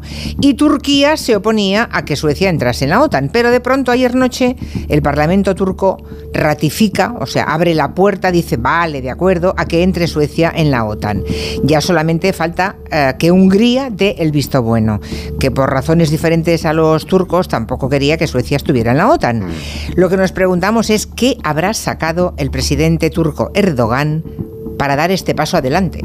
Pues Erdogan ha honrado un poco la, esencia del bazar turco y ha estado intercambiando su, voto, su aprobación, eh, sobre todo no tanto con Suecia, que tenían hay una cuestión de los refugiados o exiliados eh, kurdos, sino sobre todo con Estados Unidos, que quería que le desbloqueasen, por así decirlo, eh, los aviones F-16. Entonces Estados Unidos le va a mandar F-16 a, Turquía y a cambio los turcos van a sacar como ese, bueno, ya está prácticamente hecho, ¿no? Ese voto hacia, hacia adelante la, aprobación. Como tú bien has mencionado, Julia, lo que queda es Hungría. Aquí tenemos al bueno de Víctor Orbán, que además en este año eh, tiene, tenemos elecciones europeas. Entonces asume que él también va a tomar ejemplo de Erdogan y va a vender un poquito caro su voto, ¿no? Sacar algún tipo de, concesión o el, hombre eh, gratis no lo, no lo va a dar ni mucho menos.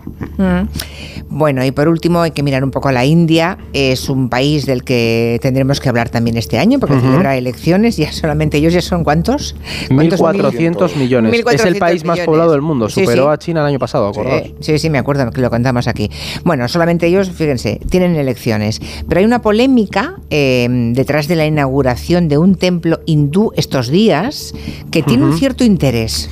Sí, Julia, porque además aquí yo los oyentes, eh, asumo que a lo mejor no, no están al, al loro de esto, pero la India lleva ya muchos años viviendo un giro nacionalista muy, muy serio, porque Narendra Modi lo que está impulsando es lo que se conoce como la azafranización de la India, que es básicamente un nacionalismo hindú a lo bestia y una persecución de minorías como por ejemplo los musulmanes en el país. La India para los hindúes. Exactamente, sería un poco así. De hecho, Narendra Modi se lleva muy, muy, muy bien con Donald Trump, ¿no? Entonces, ¿qué ocurre? Que sea... Make India great again. Sí, sí, además e-, era uno de los lemas que Modi tenía, ¿no? la cuestión es que se ha, inaugurado el templo de Adodhya, que esta zona es, eh, por lo que te digo, el centro de los conflictos religiosos en la India, porque según la religión hindú, es el lugar de nacimiento del dios Rama, ¿no? Pero ¿qué pasa? Que ahí había una mezquita desde el siglo XVI y esta mezquita fue derruida por una serie de protestas contra los musulmanes a finales de los 90, en el 92, perdón. Entonces, ¿qué pasa? Desde entonces el nacionalismo hindú había impulsado la construcción de ese templo. ¿Y qué ha ocurrido? Que el gobierno de Narendra Modi, o las asociaciones hindúes, han apoyado esa construcción del templo y Narendra Modi lo ha inaugurado esta semana dando el pistoletazo de salida a las elecciones en la India que son importantes por lo que te decíamos y porque van a ser un punto de inflexión para confirmar si la India continúa en ese giro autoritario que llevamos viendo estos años. De hecho, la India pasó de ser una democracia, eh, no sé cómo era, una democracia estable a un régimen híbrido, régimen semi-autoritario hace dos años y cambió completamente el equilibrio de democracias, dictaduras a nivel internacional, porque son 1.400 millones de personas más que han pasado a vivir en un régimen autoritario. Y estas elecciones son importantes y van a estar muy marcadas por ese auge del nacionalismo hindú. Veremos represión de minorías, lo vamos a estar viendo a lo largo del año y lo traeremos porque es bastante bestia lo que pasa en India, sí. ¿Cómo está acabando, eh, lo de la globalización? Sí. ¿Cómo está acabando? La, resaca se nos está haciendo dura. Y señores, sí, sí. De hecho, mira, yo tengo una conocida que ha, venido hace poco de la India y nosotros estuvimos eh, haciendo un capítulo del podcast que tenemos en, en Orden Mundial sobre India y contábamos cómo estaba en retroceso y ella me dijo, oye, es verdad que están persiguiendo allí a las, a las ONGs internacionales, que hay muchas asociaciones de médicos que están saliendo del país porque empiezan a ponerle muchísima presión. Es decir, es, uno, es un poco como esas derechas radicales, igual que hizo Orbán en Hungría. Un giro autoritario, en definitiva, autoritario nacionalista, que bueno. A la prensa también, a la BBC le, entran y pasan las, eh, las, oficinas de vez en cuando. Es bastante complicado lo que pasa allí. Sí, y siempre es lo mismo, los buenos y los malos, ¿eh? Están los buenos indios y los malos indios. No, no, eh, además aquí se mezcla con el sistema de cast, o sea, es muy compleja la. Sobre todo que el ellos país. tienen marcados quiénes son los malos indios y quiénes sobran en el país y son pues los que no son hindúes, los Musulmanes, sikhs, budistas los que no y compran la política. esa. Estoy echando un ojo a la encuesta. La- ¿Cómo va? Eh, Pues mira, lo que hemos preguntado es que hoy es qué país de la OCDE los trabajadores de jornada completa trabajan menos horas, si Alemania, Países Bajos o Dinamarca, y arrasa Dinamarca con un 49,4%, seguida por Países Bajos un 32,9%, y en último lugar Alemania con un 17,7%. Am, no sé. Mm, Si me podéis contar muy rápidamente qué aprendisteis esta semana mientras acaban de votar los oyentes. Pues, ¿vas tú, Fer, o yo? Bueno, Venga, como. Fer. Venga, dale, eh, lo Fernando. cuento yo. Pues mira, como se cumplió el, el- el centenario del fallecimiento de Lenin, creo que fue el ¿Verdad? domingo. Sí, el domingo eh, ayer hablamos en el gabinete de Eso Lenin. es. sí. Pues eh, yo descubrí que, voy a decir una expresión un poco fea, que era un, un poco mil leches. Eh, ¿Qué es eso? los, los, como los, los perros que tienen un montón de procedencias, que no sé muy bien qué raza es, pues Lenin tenía una, una madre alemana, de origen alemán, una abuela de origen sueco, y creo que era una bisabuela o una tatarabuela de origen calmuco, que es una especie de etnia, y por eso Lenin tiene los ojos como achinados, porque es una etnia de origen centroasiático eh, y le dejó esos genes en, en herencia. Entonces era un poco un batiburrillo de etnias y grupos que habían ido pasando por Rusia, Qué bueno eso, y, ¿eh? y era un poco bueno el, el origen de, de Lenin, sí. ¿Y tú, Eduardo, qué has aprendido esta Pues yo, semana? como Julia, sabes que en el orden mundial nos gustan los mapas, me contaron que un cartógrafo en el siglo XVIII llamado Juan de la Cruz Cano y Olmedilla hizo el mejor mapa que se conoce de Sudamérica, encargado por Carlos III, y era tan bueno que la monarquía decidió ocultarlo porque revelaba que la división territorial con Portugal estaba mal hecha en favor de España. En así que dijeron, así que dijeron, muy típico de, oye, te has pasado esto demasiado bueno, enhorabuena, pero todos estos mapas los guardáis y que no los vean los portugueses. y se quedó guardado y se puede ver en la, en la Biblioteca Nacional, pero me hizo mucha gracia, me quedé con ello, lo estaba buscando y digo, Mm. es verdad, y me sorprende, ¿no? Alguien, eres, eres demasiado eficiente Hizo con tu demasiado trabajo. bien su trabajo. Claro, claro, o sea, este hombre se pasó todo. Hombre, es apasionante imaginar, ¿no? Eh, la evolución del conocimiento es extraordinaria y la admiración que podemos sentir por quien hizo un mapa Hombre, tan perfecto 10 años con estuvo, los ¿eh? medios que tuvo Claro. en el siglo XVIII, porque creo que no había drones, ¿verdad? En el siglo No, no, no, XVIII. este Ni, ni Google Earth, Se ni nada. Ni Google, claro. Imagínate hacer un mapa en el siglo XVIII. Y que se fue haciendo cabotaje, Sí. metiéndose Sí, sí. por todos los ríos. Y, eso, y eran planchas, pero de Sí, metro sí. y medio Ah, por metro era y un medio. lío. Era enorme, sí, sí, sí. Pues mira, Es. lo de 10 años me parece poco tiempo para una tan ambiciosa tarea, ¿eh? De Sí, sí, verdad. sí, sí, sí. Bueno, ¿han acertado los oyentes o qué? Pues Porque mira. siguen igual, ¿eh? Dinamarca creen que es que trabaja, el que tiene menos horas de jornada completa. Eh, lo opina casi la mitad de los oyentes, 49,4.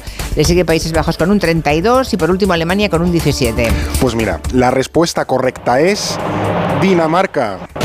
Hoy han estado bastante acertados. Es Pues Dinamarca. Eso es. Un, eh, se trabajan de media los trabajadores que están, ya digo, a jornada completa, eh, 37,9 horas a la semana.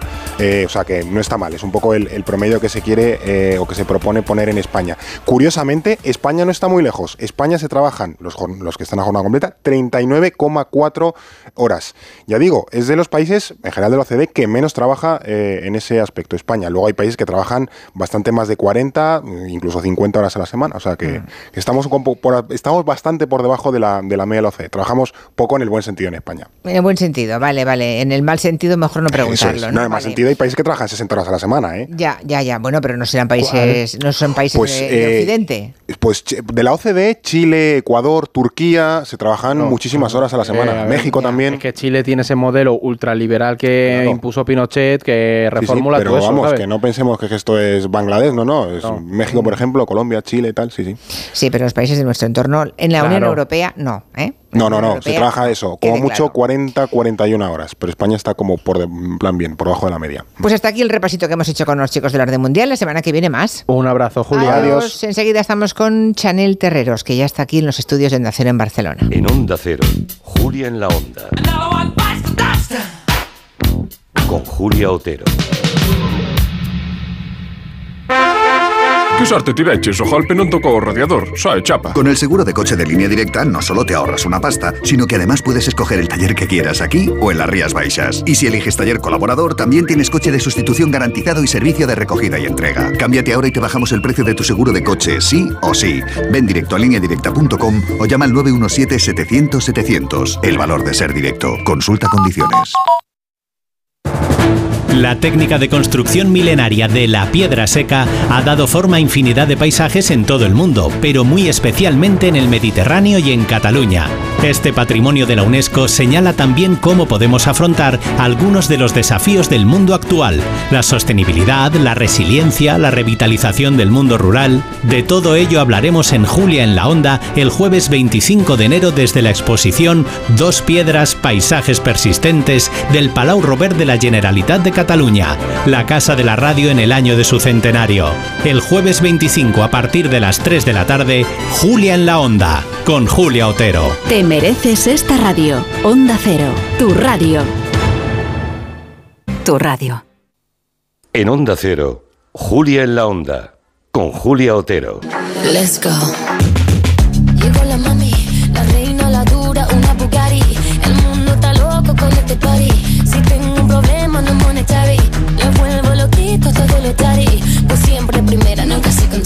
Aquí la tenemos. La mami, la reina, la dura, una Bugatti. Señores y señores.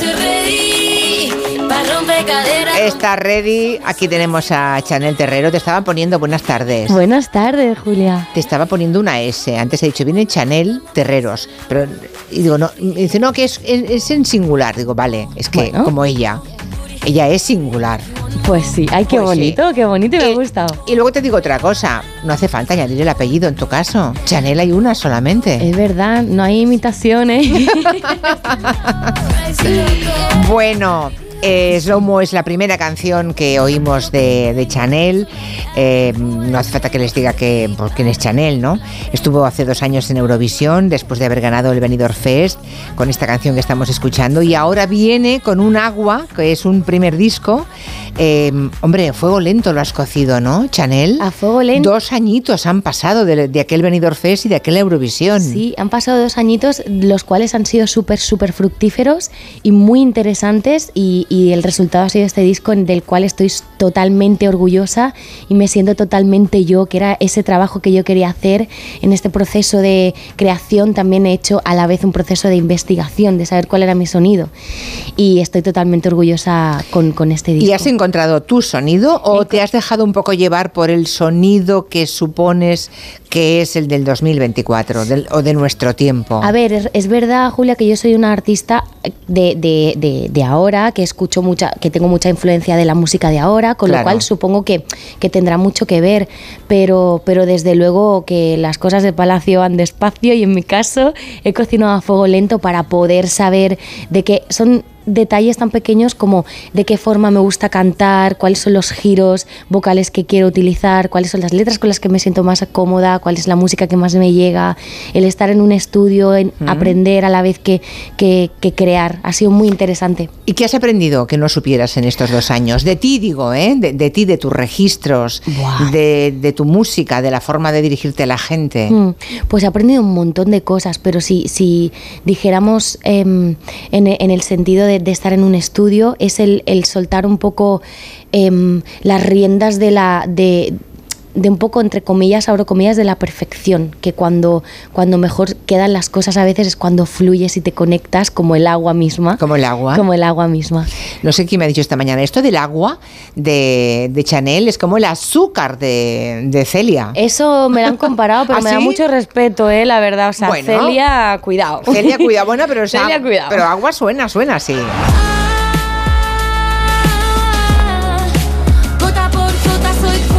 Es la que da nombre al disco, además, ¿no? Efectivamente, es la única balada del disco.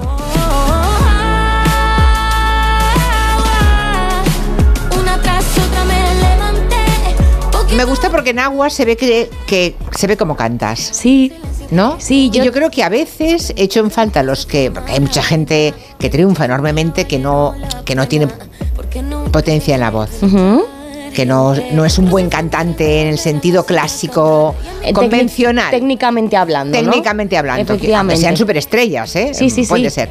Pero todos sabemos que tú cantas maravillosamente. Gracias. Y en esta canción se aprecia. Sí, tenía muchas ganas, Julia, de tener una balada, de poder hacer un poquito más de introspección y de. y- y es la única canción que es tan, tan, tan personal y habla un poquito, es, es un poco una canción para los fans también, para los que han seguido un poco mi recorrido.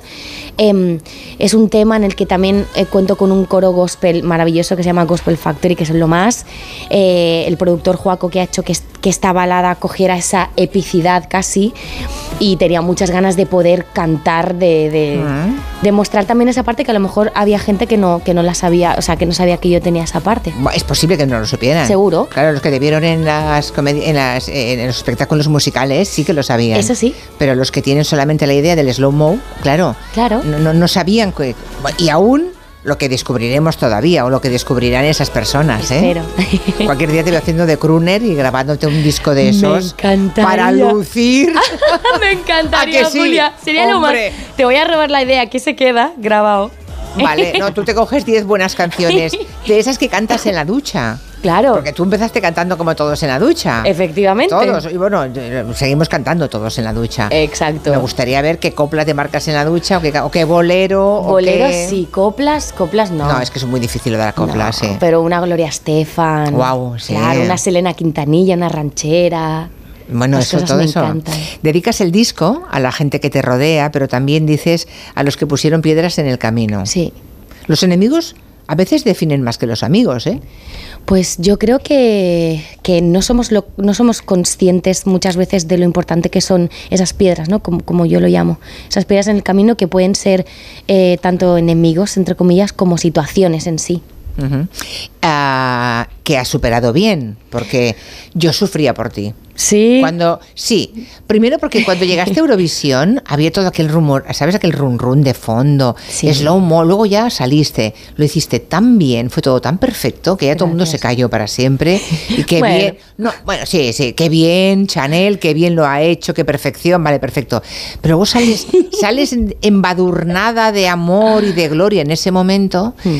y, de, y desde fuera no eres una criatura, ya, ya no tienes 15 años, No. pero, pero eres joven y, y Mm. vives una, una travesía de éxito y para el éxito no te preparan mucho, ¿eh? No, no te preparan, pero, pero es verdad que yo me hice, con todo lo que sucedió y todo, pues, pues no soy, o sea, tengo, tengo ahora mismo tengo 32 años, los cuales me, me, me alegro porque tengo, tengo la madurez de, de haber podido, o sea, de haber vivido mucho, mucho en esta profesión y luego la juventud de poder vivir las cosas con tanta ilusión. Entonces, eso yo creo que fue un cóctel perfecto para poder abarcar este tipo de, de situación que me tocó vivir eh, lo más hermética y lo más concentrada y enfocada posible y sobre todo haciendo balance de ni lo malo es tan malo ni lo bueno es tan bueno. O sea, pies a tierra y, y sabiendo cuál es mi camino y cuál es mi gente de verdad.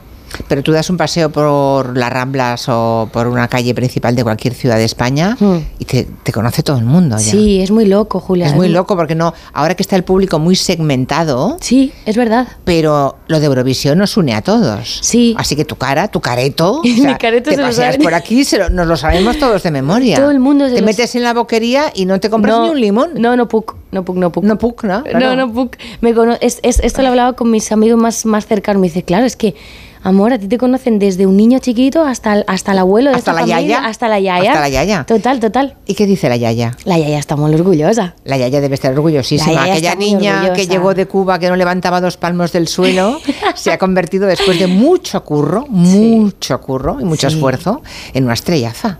Jo, ahí me emocionas. A veces asfixiada por culpa del estrés, del interés y de la fama. Esta canción tiene un punto autobiográfico, ¿no? Sí, sí, es la canción más autobiográfica del disco, eh, es la balada justo, y es la que más, em, más emoción a lo mejor tiene, tiene en la letra. Sí, es, es, es bastante desahogo, o sea, es, es un desahogo para mí poder cantarla. ¿Y la de ping pong con ah, petaceta? Esa es una risa, esa es muy guay. Esa es esta. Llegó la mami con No sé qué hacer. Tengo un problema con mi novio y con mi ex. Sé que está mal, pero me sabe tan bien. Es no quiero resolver. Es que también los dos son tan distintos. Uno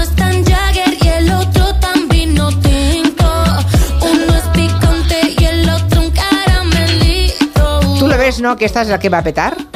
Esta, yo te tengo que decir que esta salió el día de- del día de mi cumpleaños. Este, hay algunos singles del disco que han salido antes. Esta salió el día de mi cumpleaños del año pasado. Y, y era. Ha petado. Ha petado. Claro, Ha petado. claro. ¿A ti te gusta, Julia? Eh, hombre, por favor. Yeah. Me recuerda, eh, me recuerda eh, la temática, lo de Tengo dos amores. Me recuerda una vieja canción de Ana Belén de hace muchos años, Entre dos amores. Es que es una, es, es una situación a la que le han cantado muchas artistas. Lo de estoy entre dos amores, este me da la pasión, este me da lo- la tranquilidad, este me da la templanza. Pero claro, este es, uno es Jagger y el otro es vino tinto. sí. Y Jagger, ah, mensaje para los talluditos que me escuchen. Jagger no es Mike Jagger, ¿eh? No. No es Mike Jagger. No, no es Mike Jagger.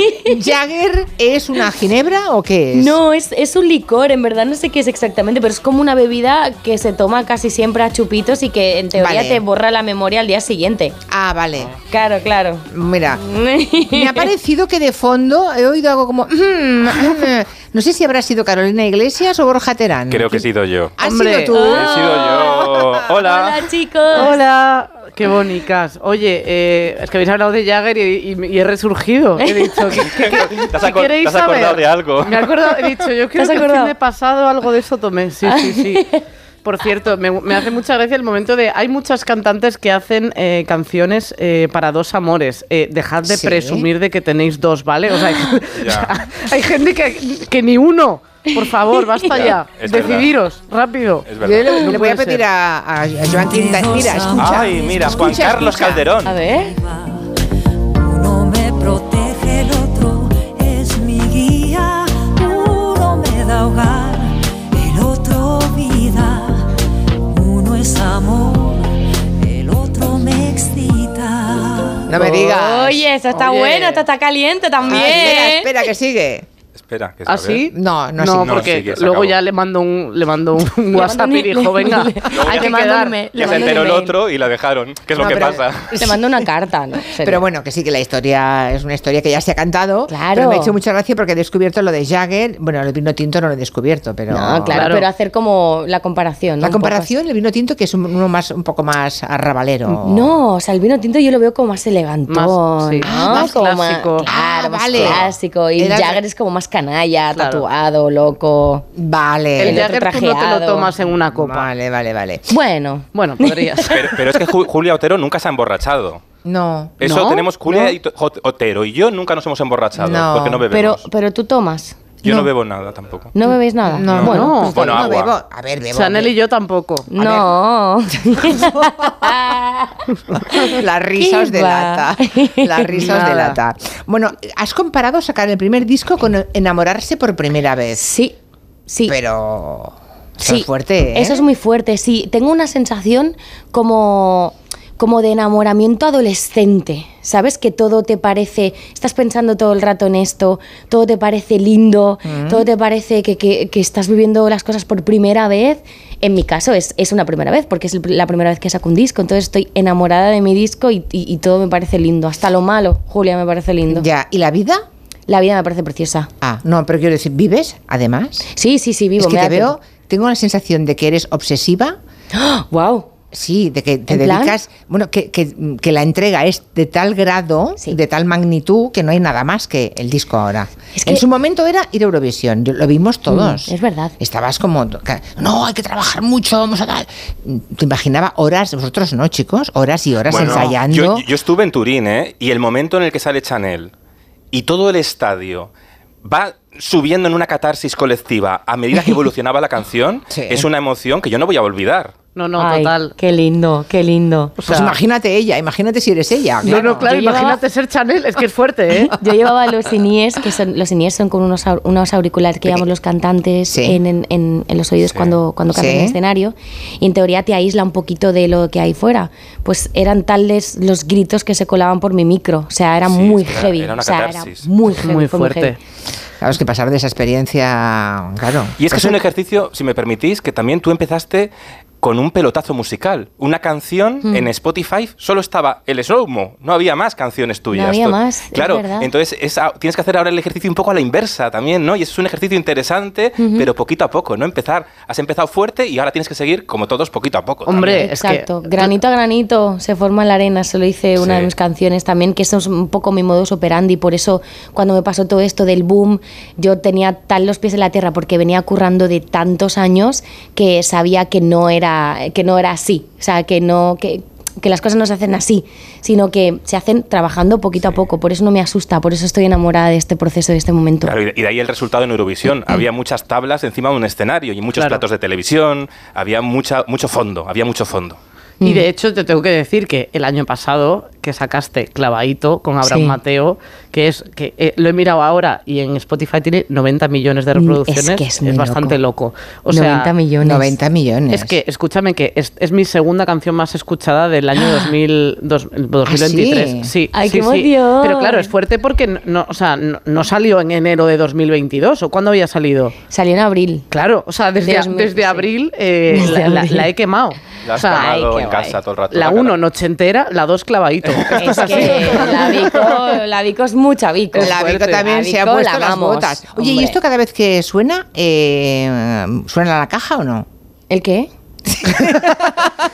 Sí, Julia o sea, es muy de los euros. Sí, vamos a Ah, ver. suena la caja. ¿y yo 90, 90 millones de reproducción. Vamos, que si co- cobras algo, vamos. Que si un eurico me diera cada español, ¿sabes? Que decía Lola Flores, nada, Se- si un céntimo te da cada Pues- bajada de Spotify. ¿Tú quieres saber cuánto se cobra por eh, Spotify? La verdad es que está bastante mal la No cosa. me digas que una Está mierda. muy mal. ¿eh? Es como, o sea, cada reproducción creo que es como 0,0003, algo así. Claro, Pero eso no es justo para los artistas. No es nada justo. Nada. De hecho, hay artistas, bueno, ahora, bueno, Que habido- devolver, no, claro. ha habido artistas que no, que, que no están en la plataforma. Claro. Pero vamos, a ver, que yo estoy muy feliz, ¿eh?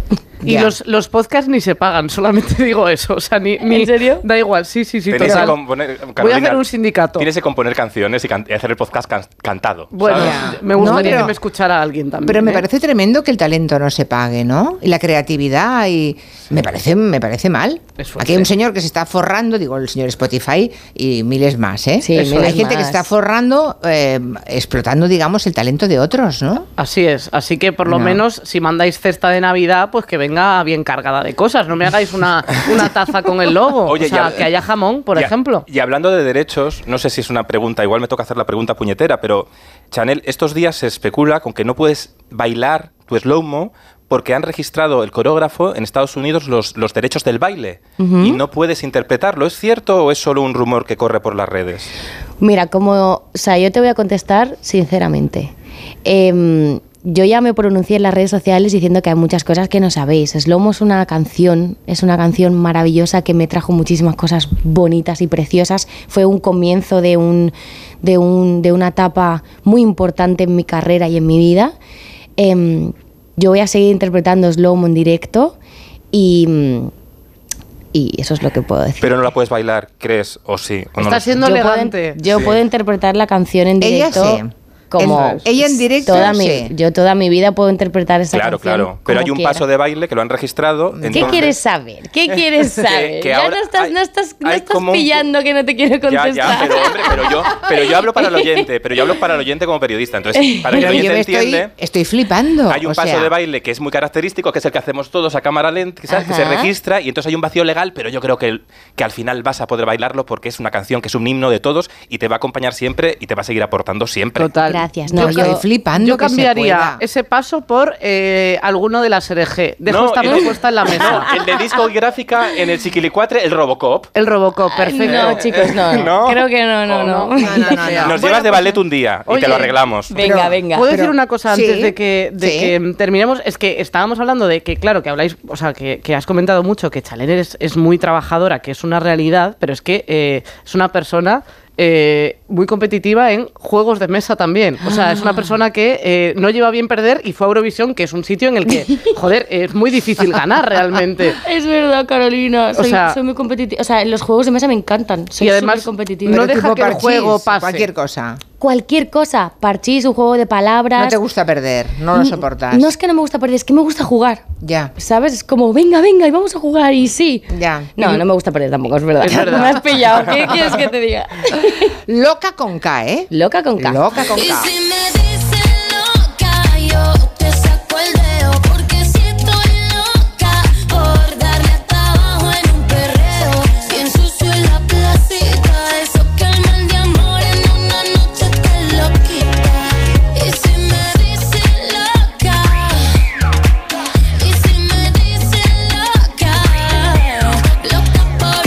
hecho además un cierto striptease porque has dicho, hablando de, de estar loca, no como lo canta la canción, sino de tener, bueno, por tener algún desequilibrio, que hay que irse al médico de vez en cuando, que uno, uno tiene que irse al psicólogo sin problemas y decirlo y contarlo. Efectivamente. Que últimamente está muy extendido esto.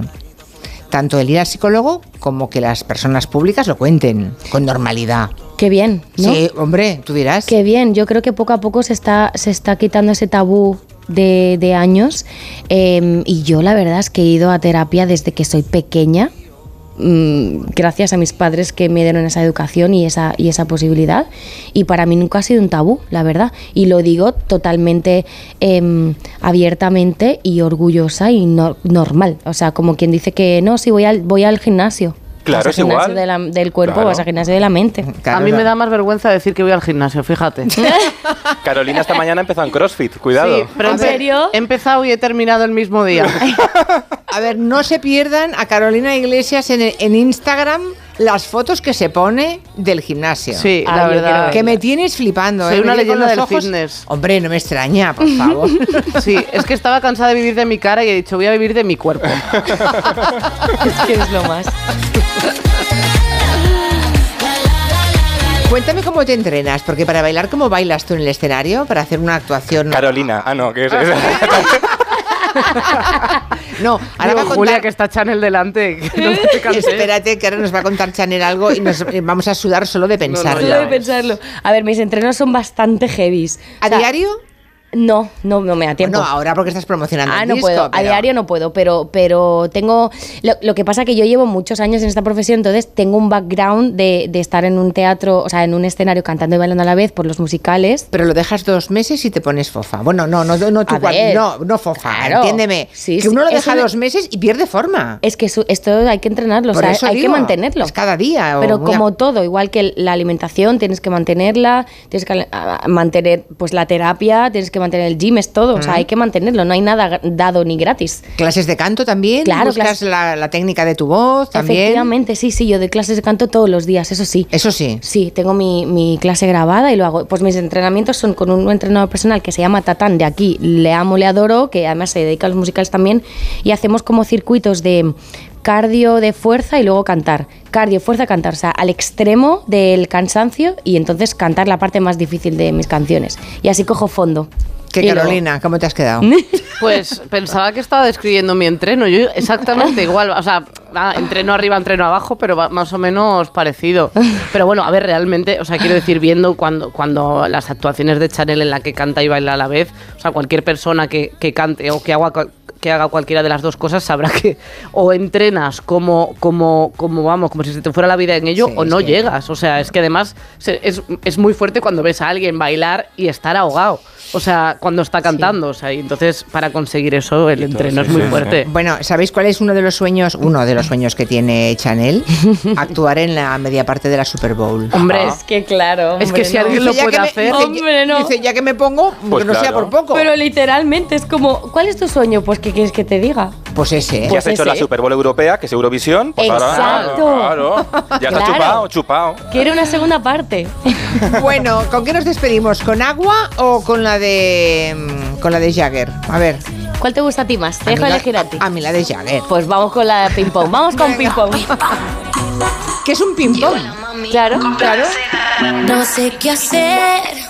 Tengo un problema con mi novio y con mi ex. Sé que está mal, pero me sabe también. Es un problema que no quiero resolver.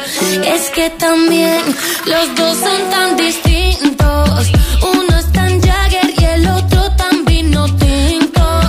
Uno es pico. Hay que llegan las noticias y tenemos que despedir a Chanel. ¿Queréis decirle alguna última cosa? Que te quiero. Pues que te admiramos y te seguimos. Gracias chicos, de verdad, no sabéis lo bien que me lo paso con vosotros siempre, sois lo más y os admiro muchísimo. Oh, verdad, es verdad, es verdad. Está muy guapa, por cierto. ¿eh? Hombre, Gracias. es que lo es. Hasta pronto, Chanel. Aquí te Hasta esperamos. pronto, Hasta gracias pronto. Julia. Carolina y Borja, no os mováis, ¿eh? Seguimos, seguimos. Que ahora va, Hago pis y vengo. Ahora viene. Vale, yo también. Yo hago lo otro. Hasta ahora va. Oh. Son las 5 de la tarde, las 5 en Canarias.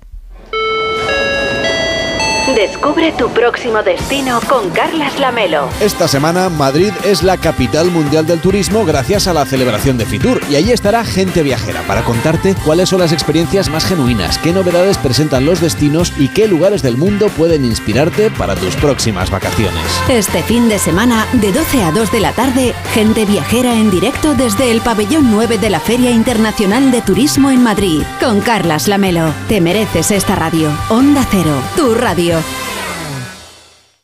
Julia en la Onda. ¿Te lo digo o te lo cuento? Te lo digo. Estoy cansada de que me subas el precio del seguro. Te lo cuento. Yo me voy a la mutua. Vente a la mutua con cualquiera de tus seguros. Te bajamos su precio, sea cual sea. Llama al 91 555 5555. 91 555 5555. Te lo digo o te lo cuento. Vente a la mutua. Condiciones en mutua.es. Con este estrés no consigo concentrarme. Toma Concentral. Con su triple acción de lavacopa, rodiola y vitaminas, Concentral consigue aliviar el estrés ayudando a una concentración más estable y duradera. Concentral. Consulte a su farmacéutico o dietista. Ahora en Carglass queremos que mejores tu visión cuando conduces bajo lluvia. Por eso, con la reparación o sustitución de cualquier luna, te aplicamos el tratamiento anti lluvia gratis. Carglass cambia, Carglass repara. Promoción válida hasta el 10 de febrero. Consulta condiciones en carglass.es. Más que 60 consigue un sexy 60% de descuento en tus nuevas gafas. Infórmate en soloptical.com. Soloptical, solo grandes ópticas. ¿Eres profesor o centro educativo? Prepara tu proyecto para la tercera edición de los premios Mentes AMI. Queremos reconocer tu labor con esas iniciativas que fomentan el pensamiento crítico de tus alumnos, que impulsan su creatividad audiovisual responsable, que desarrollan sus competencias digitales o que promueven los valores y la convivencia en el aula. Infórmate en mentesami.org. Un proyecto de Fundación A3 Media. Colaboran Platino Educa, Unie Universidad y Fundación La Caixa. La cesta de la compra y la hipoteca no paran de subir. Y la bola de créditos y tarjetas te ahoga. Y además, hay que vivir. Y buscas una tarjeta de la que tirar. Pero ya no te quedan. No duermes. En tan solo un mes podrás recuperar tu vida. Si tienes casa en propiedad, Agencia Negociadora reducirá tus pagos mensuales hasta en un 80%. Respira. Duerme. 900-900-880. 900-900-880. Agencianegociadora.com. Llámanos. Aún podemos ayudarte. Su alarma de Securitas Direct ha sido desconectada. Anda, si te has puesto alarma, ¿qué tal? La verdad que muy contenta. Como me paso casi todo el día fuera de casa trabajando, así me quedo mucho más tranquila. Si llego a saber antes lo que cuesta, me la hubiera puesto antes. Protege tu hogar frente a robos y ocupaciones con la alarma de Securitas Direct. Llama ahora al 900-272-272.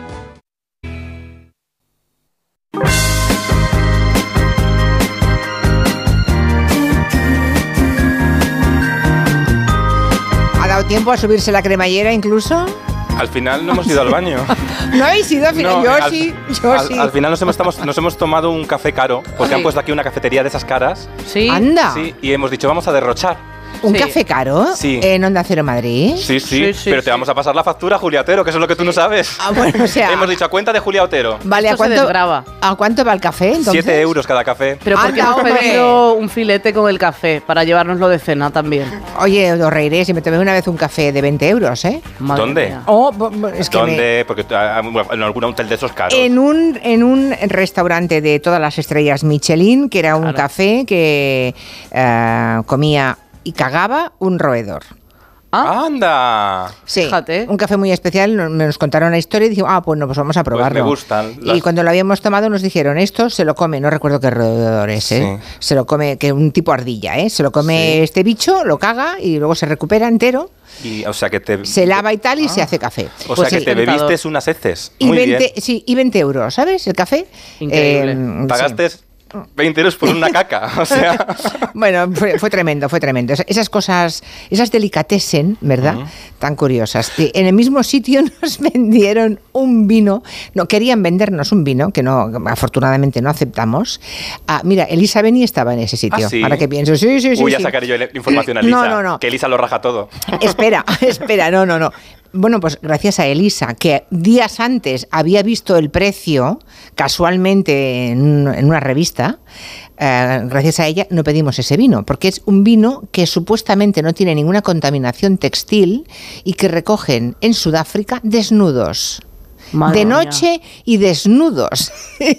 y suerte que no lo pedimos porque luego nos enteramos que el vino costaba como 400 euros o... Bueno, una barbaridad. Está y- sobrevalorada la contaminación Oh, textil, un textil, poquito. por un poquito de favor. contaminación textil no Sí. hace daño a nadie. En fin, la hombre. suerte es que Lisa había leído algo sobre lo de vendimiar de noche desnudo y dijo, no, no, no, que a mí me sienta mal, a mí me duele la cabeza. Yo necesito que tenga un poquito de textil, por favor. En fin, Pues bueno, mira, ya lo sabéis. Jordi Évole, por cierto, hablando de hoteles caros. Sí. A ver cómo hila. Fíjate cómo hilo, Este ¿eh? papel, Es que- a ver, a ver. Perdona, perdona. Pero no me lo desveléis que estoy hilando, ojo, me estaba quedando súper guay. No, no, que nadie se va a enterar. Ya me lo habéis desvelado. Que no, que no. Pero no, que. Jordi Évole se fue, se llevó el domingo, si visteis la sexta el domingo, Sí. en el prime time de a tres media. Yo tengo dos teles, veo con una antena 3 y con otra la sexta. Ah, y luego sí. una chiquitita que veo Nova. Neos. que se- muy bien, está muy bien. Y otro transistor para escuchar Onda Cero. Hombre, claro, to- Ah, todo, bien, todo. Bien, todo, pues todo muy, muy corporativo, muy bien, muy bien, así nos gusta. Esto lo estará oyendo la dirección, espero.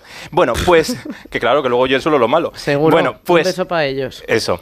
Pues Jordi Évole se llevó a Cetancana a un hotel caro de esos que mm, vas tú con Elisabeni, Julia, Sí. pero un hotel que antes fue convento. Primero Mm. fue convento y luego se convirtió en hotel caro, que esto es una metáfora de, la- de hacia dónde vamos, yo hay creo, ¿no? muchos, en muchos sitios, hay muchos conventos convertidos en, hotel en hoteles caros. En Galicia hay unos cuantos también.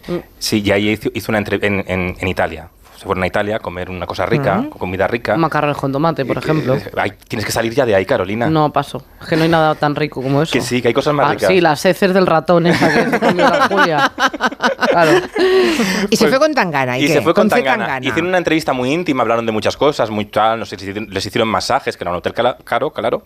Y también criticaron, Carolina Atenta, criticaron a tu programa favorito. ¿En serio? ¿A Operación Triunfo? C. Tangana, o como dijo Jorge Javier Vázquez una vez en GH VIP, sí Tangana. Carlos, Carlos Tangana lo había llamado. No, no, dijo Cristian. Cristian Tangana. Y luego Oh. corrigió y dijo, sí, Tangana, Sí, porque se lo pusieron en el QE donde se lee y claro, no sabía quién era porque todavía era muy... Fan. muy- pues eso, quedó muy divertido. Hola, Jorge. La letra Bien. dice una ambición desmedida por las mujeres, la pasta y los focos. Sí. O sea, tú interpretas que, por ejemplo, alguien que, que va a OT puede tener esa ambición. O sea, yo creo que una persona que va a un programa que se llama Operación Triunfo, que no se llama Operación Cante, ni Operación Música, ni se llama Operación Triunfo. Entonces, creo que va sobre tener, sobre el éxito, ¿no? Y no sobre eh, la música, el arte o el, el artista. Mira, esto ya es muy un poco antiguo ya. Sí. Me recuerda a 2001, ¿sabes? Cuando salían los artistas de 2001 diciendo, esos por, por concursos musicales. Ya. Y luego han ido todos, claro. Y luego acaban todos Bueno, eh, o en la hasta voz. Tangana fue a actuar. Sí, pero bueno, él dice que fue por, par- para cantar esta canción, que era una alegoría de la ambición del programa y por eso luego nos, Sí. nos saludó a Roberto Leal. Sí. Que Roberto Leal le fue a saludar y él, él salió del escenario. Se ¿En entendió, serio? Se entendió Sí. muy bien eso. Se entendió Uh. muy bien su alegoría. bueno, pues eh, bueno, a veces cuando triunfas mucho, los genios. A mí me gustó mucho la entrevista que hizo aquí en este programa Mari Carmen Juan hace Tangana, por cierto, estuvo muy bien. Pero a veces en estos programas grandes se les viene el, el ego del artista, ¿no? Claro. Entonces yo tengo la solución. A Ci- a Ci Tangana, a C Tangana, Cristian Tangana. a, Cri- a Chris Tangana, no, a C Tangana, el madrileño, podría ir a cifras y letras, que ha vuelto ahora en la 2. Ah, mira. Mira, ¿os acu- ¿te acuerdas, Julia, de esta sintonía? Sí. Cuando lo presentaba Elisenda Roca, mira, mira. Era un programa como... Es muy gisco de la música, ¿eh? Sí. ¿Verdad? Y muy fantasioso, porque al final es un programa de hacer cálculos matemáticos y adivinar palabras, y hacer cálculos matemáticos, pues a veces requiere, pues claro, requiere en televisión ese miedo que da el silencio, porque la gente tiene que estar concentrada. Y crear con palabras no es nada fácil, Claro, ¿eh? no puede estar el presentador todo el rato incordiando, ¿no? Y, en- y claro, era una dificultad. De hecho, una vez que iba a volver cifras y letras, hubo un directivo de televisión que dijo, bueno, que vuelva cifras y letras, pero sin cifras, que eso no funciona. Entonces no se podrá llamar cifras y letras, amigo. Claro. Cifras y puntos suspensivos. Sí, pero era un programa muy. en- ahora vuelto a las 2, a las nueve y me- en la- en las 2, a las 9 y media de la noche, pero cuando lo presentaba Elisenda Roca. mm, eh, tenía su. Era por la tarde, era así como a, la- a las 3 y media de la tarde. Sí, Es buena hora Sí, ¿eh? buena hora para hacer cálculos matemáticos, descubrir palabras y te enseñaban palabras muy profundas y muy amenas, como por ejemplo esta, atenta. Del griego, del griego agón, término que se puede traducir por lucha o combate. En realidad es una clara alusión a la angustia, a la congoja que experimenta el moribundo. ¿Ves? Era como cosas. Estaban hablando de esa tarde, tocaba la agonía. Bueno. Y lo explicaban así. Y venía de Agón, Y claro. venía de Agón. Oye, pues habéis aprendido algo. Agón llama, denle la bienvenida, ¿no? Esto era perdón, para. perdón, perdón. Aquí nos gustáis, nos gusta aprender palabras, Julia, pues eso nos gusta. Nada, pues. Estás nominada. Estás nominada. Sí. Pues, eh, venga, sí, sigamos porque sí estoy muy a tope con los concursos. Bueno, Estoy- sigues con Castilla-La Mancha. Sí, bueno, que esto ¿Qué lo, hemos ¿Qué pasó puesto en ya en el programa Castilla-La 14 Mancha? veces, Sí. pero esta semana preguntaron quién, quién fue la primera mujer española que estuvo nominada que cerca del premio Nobel y dijeron esto. ¿Quién fue la primera escritora española en ser candidata al Premio Nobel de Literatura? Estoy dudando entre tres o cuatro. Te voy a decir una por. Te voy a repetir la pregunta. Sí, por favor. Queremos saber por 25.100 euros, Salva. ¿Quién fue la primera escritora española en ser candidata al Premio Nobel de Literatura? Te diría. Saramago. ¡Bravo! Es que no me canso, Esa es tu ¿eh? respuesta. No, no, no me ca- yo no lo había oído. ¿No lo habías visto esto? No, no, todavía no. Pues- Pero yo esto, esto es guion, ¿no? No, esto es un ¿No? concurso que se llama Atrápame si puedes, que presenta Fran Blanco en Castilla-La Mancha Increíble. Televisión y sucedió de verdad de la buena. Fue, por cierto, Concha Espina, que es una autora cántabra. Sí. Bueno, fue- oye, Y después le hicieron una parada de metro, que fue la parada de metro después. de Concha Espina, Claro. sí, la que fue después, sí, no Sí, fue antes. Que no se confundan. Pues sí, Julia, esto lo Y de la tele gallega también tienes algo. Bueno, es que la tele gallega de vuestra tele. Sí. Atención, Carolina. Es que han estrenado un programa, que soy fan ya de este programa. El, sábado estrenaron un programa que se llama Noite Sigante. ¿Se dice así? Gigante, gigante. No, ahí quiero que me lleven a este programa. La SH como la de Shakira. Es muy Sí. divertido este programa, de verdad. Presentado por María Mera, que lo hace muy, muy divertido. Y tenían un concursante que estaba a punto de llevarse un viaje al Caribe. Si se toca viaxe ao Caribe, con quen vas? Pois venderena por Wallapop, eh? A O ver, sea, le toca un viaje al Caribe y dice que lo vendería por Wallapop. Exacto. Y lo, y le- y lo peor es que lo tocó. le tocó y dice que es que a él no le gusta ir a tomar el sol. Que mejor lo vende y dijo la presentadora, pues dámelo a mí. Y dijo, bueno, pues búscalo en Wallapop. Oye, la, re- la reventa, la reventa. Increíble. Es que estoy muy a tope con nuestras autonomías porque España tiene una riqueza, una riqueza que definió muy bien Francisco Rivera. Un amigo me decía que ir a cada provincia española es, es como acostarte con una mujer totalmente distinta cada día.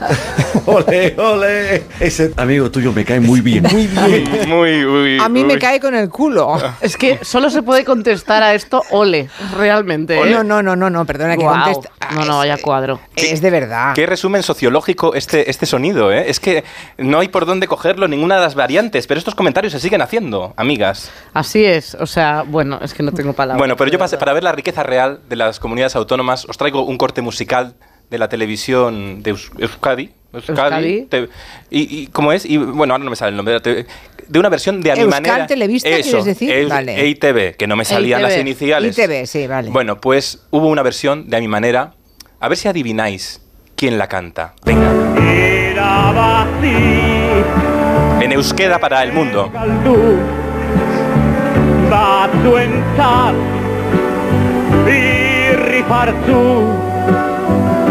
Negarretan dut latzan du goilpedurik Teníamos que haber dejado a Chanel para hacer el análisis de esa actuación. Wow. ¿Sabéis quién es? No. Es José Luis Moreno. Ay, calla, quita, quita, quita. Espera, espera. Súbelo, súbelo. Ay, no, no, no, ni en broma, vamos. José Luis Moreno Uh, intentó uh, copiar tu va programa. de retro, va de retro. Intentó copiar tu programa Telepasión y mira cómo acabó la cosa. Madre de Dios, madre de Dios. Bueno, hablando de concursos, creo que también vamos a conocer a unos tales mozos de Arousa. Sí, bueno, es que son unas, un, un grupo que yo descubrí, o sea, un grupo de, de concursantes que yo descubrí por, por Twitter, que es donde se viralizó y, y en TikTok se, se viralizó, pero viene de un concurso de, de Telecinco, que es un concurso de palabras encadenadas, ¿no? Eh. Y que bueno, que, que- y estos chicos llevan participando tanto tiempo que yo creo que, que están en nómina de, de Mediaset. La cosa es que una de las pruebas principales del juego consiste en que dos del equipo van formando una frase sintácticamente eh, correcta como palabra por palabra y Sí. el otro del equipo tiene que averiguar la palabra que se pide. Os lo explico con Borja que, ver, lo, pre- A lo ver, a practicamos, ver, a ver, ¿vale? a ver, Venga, sí, a ver. a ver. Venga, Borja, concentración, ¿eh? Vamos. ¿Quién? Es Mi. Cruz. La respuesta sería Julia Otero. Oh. De todas formas, lo voy a poner eh, a los mozos de Arousa para que lo entendáis mejor. A ver. ¿Qué haces con velas en cumpleaños? Soplar. ¿Qué sinónimo tiene trasero, nalgas, ojete, culo? ¿Qué tengo aquí colgado? Abogado. Increíble, o sea, son abogado, me encanta. Son muy divertidos porque son además muy divertidos está y muy, muy bien como ocurrentes. son muy expresivos Sí. físicamente, entonces cuando se pican entre ellos porque ven que el otro no, no acierta, se les nota en la cara muchísimo, entonces Total. es maravilloso. De hecho, hay uno de ellos que está en el concurso de Sí, baile. Hay uno de ellos, que está en bailando por las, con las con las estrellas. estrellas. Telecinco les va a exprimir. Se rumorea que otro va a ir a Supervivientes. Bueno, Bueno. eh, a ver, hay que. Les de, va a algo, exprimir. de algo hay que vivir. Esto es así. La cosa es que eh, ahora que tenemos la dinámica enten- entendida, os cuento que esta semana se hizo súper viral esta ronda. Eh, la palabra que tenían que averiguar era cobre. Cobre. Digo ¿Qué eso. eh, material roban los... Paso. Bueno, a- veces hay que recoger cable a tiempo y perder una ronda antes de decir una barbaridad. Ya. Realmente. O sea, el tema era el cobre y llegaron a decir lo que roban los. Claro, y ahí y dice se el chico, ahí, uy, dice- paso, y dijeron, paso. no voy a decir yo aquí ninguna cosa xenófoba. Claro, eh, claro, como que de repente Claro. te vienes. A ver, al final es una cosa que dices eh, muy rápido y entonces, bueno, eh, eh, dijeron, vale, paramos un poquito. De hecho, Son listos. eh, no, no, son muy, Muy listos, listos. Y son muy divertidos. La cosa es que en la parte de concursos que estaba contando, eh, quiero hablar también de pasapalabra porque el otro día Orestes, que es otro que está en nómina de esta casa, supongo, una persona listísima, el Sí. único hombre que le caería bien a una suegra, ganó una Mira, no, persona lo había, que no lo había pensado, pero sí. pero sí, sí. totalmente, una Ay, sí. persona que, bueno, yo cuando, Sí. fui, cuando fui de, de famosa, no de lista... eh, A pasapalabra, aquí al lado. A, a pasapalabra, sí, Sí. sí. eh, el tío era como que hablaba, de, o sea, hablaba del conocimiento con un cariño que yo, del mismo cariño con el que yo hablo de Chenoa, por ejemplo, ¿sabes? O sea, Mm. me pareció muy bonito. La cosa es que ganó la final de la edición de campeones de pasapalabra, una edición donde han ido los mejores de cada pasapalabra, al que no me llamaron, supongo, no, sé por qué. Y al acabar, Orestes tuvo este gesto tan bonito. Yo ante todo quiero mucho a Luis esto, y quiero ante todo, est- este dinero ahora técnicamente es mío, pero únicamente por mera regla, no por la justicia del mérito, que en este caso ha sido exactamente el mismo. Y yo me voy de aquí más feliz y lo repartimos, tío. Ay, qué achuchable Lo todo. repartimos. no. ¿Y lo repartió? Hombre, digo yo, al menos lo ha dejado grabado. Yo luego ya no sé cómo se habrá hecho cada cosa, si le ha hecho una factura el otro de autónomo, yo ahí no, no sé cómo se reparten los dineros. Yo tampoco. Pero vamos, eh, la cosa es que tengo que decir que muy bonito porque es que yo sinceramente Hombre. me llevo el dinero y es que le habría robado hasta la cartera a Roberto Leal. Pero bueno, nada. Bueno, bueno, sí, la- eh, el 99,99% de la gente hubiera hecho eso. ¿eh? Claro, no, no, me parece Qué mucha, generosidad, mucha bueno. honestidad, como Sí. quien parte. Sí, sí, muy bonito. Os cuento más cosas que han pasado en las redes estos días. Sí. Eh, hay un tipo de vídeos que se llaman Get Ready With Me, que sería algo así como arréglate, prepárate conmigo. Eh, y es, eh, por ejemplo, Get Ready With Me para venir a trabajar a la radio. Y yo os hubiera enseñado pues cómo me rebozo en el armario y no consigo ni combinar ni una prenda, ¿no? Pero O sea, lo hace gente que se conoce. la hace que- gente conocida y gente que no es conocida. Ah, y entonces vale. a veces que a lo mejor como el vídeo que haces es divertido, pues se puede viralizar un poco en redes sociales. Entonces, por ejemplo, no es que yo quisiera hablar de Operación Triunfo, pero es que justo esta semana han hecho todos los concursantes un Get Ready With Me. Así que os pongo un trocito del de Kiara, que es mi favorita, pero es casualidad justo. El armario no está tan mal como otros días. Está un poquito mal, pero no súper mal. Aceptable. Me he puesto esto bastante simple con unos calcetines de Navidad porque, como ya sabéis, me encanta la Navidad y sigue en mi corazón para siempre. Me he puesto también estas botitas que me encantan. Así, así es. ah, o eh, sea, se comenta. Tú abres cuentas- tu armario, vas cogiendo y vas comentando. Eso es, por eso. Ah, get total. ready with me. Vale, Que vale, Lo vale. puedes hacer tú, o sea, de, pues sales de, de tu, de tu castillo, que supongo que es tu casa. eh, ya sabes, coges un carruaje de caballos y te dejan la rambla para llegar a la radio. Más o menos eso. Ahí solo podemos grabar un día, Julián. A mí me gustaría. Vale, os gustaría ver mi vestidor, ¿eh? Hombre. Ah, Bueno, y a, y a toda la gente que está escuchando el A mí me programa. echas un colchón y yo duermo ahí, no te preocupes. Que va, que va. No, no, Tienes bueno. vestidor, entonces confirmamos. Hombre, Claro. por favor. Oye, no tengo vestidor, pero querría, pero no me cabe en casa. Pero seguro que tiene, bueno, es que en mi cabeza tengo tantas cosas imaginadas ¿Sí? que hay una parte que no sé si lo quiero ver para no decepcionar. No, no, mejor que no lo veáis, entonces que os decepcionaría enormemente. Nada, nada, nada. Bueno, si quieres propuestas, tengo, ¿vale? Eh, la cosa es que eh, no os he traído solo este, este, este trend, como decíamos, como esta moda de redes sociales para hablar de, tic- de, de OT, sino también porque se han hecho muy virales los vídeos de esta señora a la que amo con todo mi corazón. Me. ¿Qué? Para cenar y dormir. Primero la pijama. Ya está. Me habéis preguntado mucho que dónde es el pijama. El pijama es del corte inglés. Es súper bonito y coqué. Como yo. Y así he quedado de monísima. Si os ha gustado, dale me gusta. Os amo. Adiós. Ahí está la tía. Ready with me, lo ha dicho ella, ¿no? Totalmente. ¿no? tiene ni una semana y lleva más de 10 millones de reproducciones. Madre Eh, mía. ¿Y que es una abuela que se está poniendo un camisón o un pijama? Exacto, esa- que empieza en camisón y luego ya se pone su, su ropa de, de diario. O sea, es así. Es que el mundo abuelas en TikTok es un melón interesante. Ah, ¿eh? bueno, claro.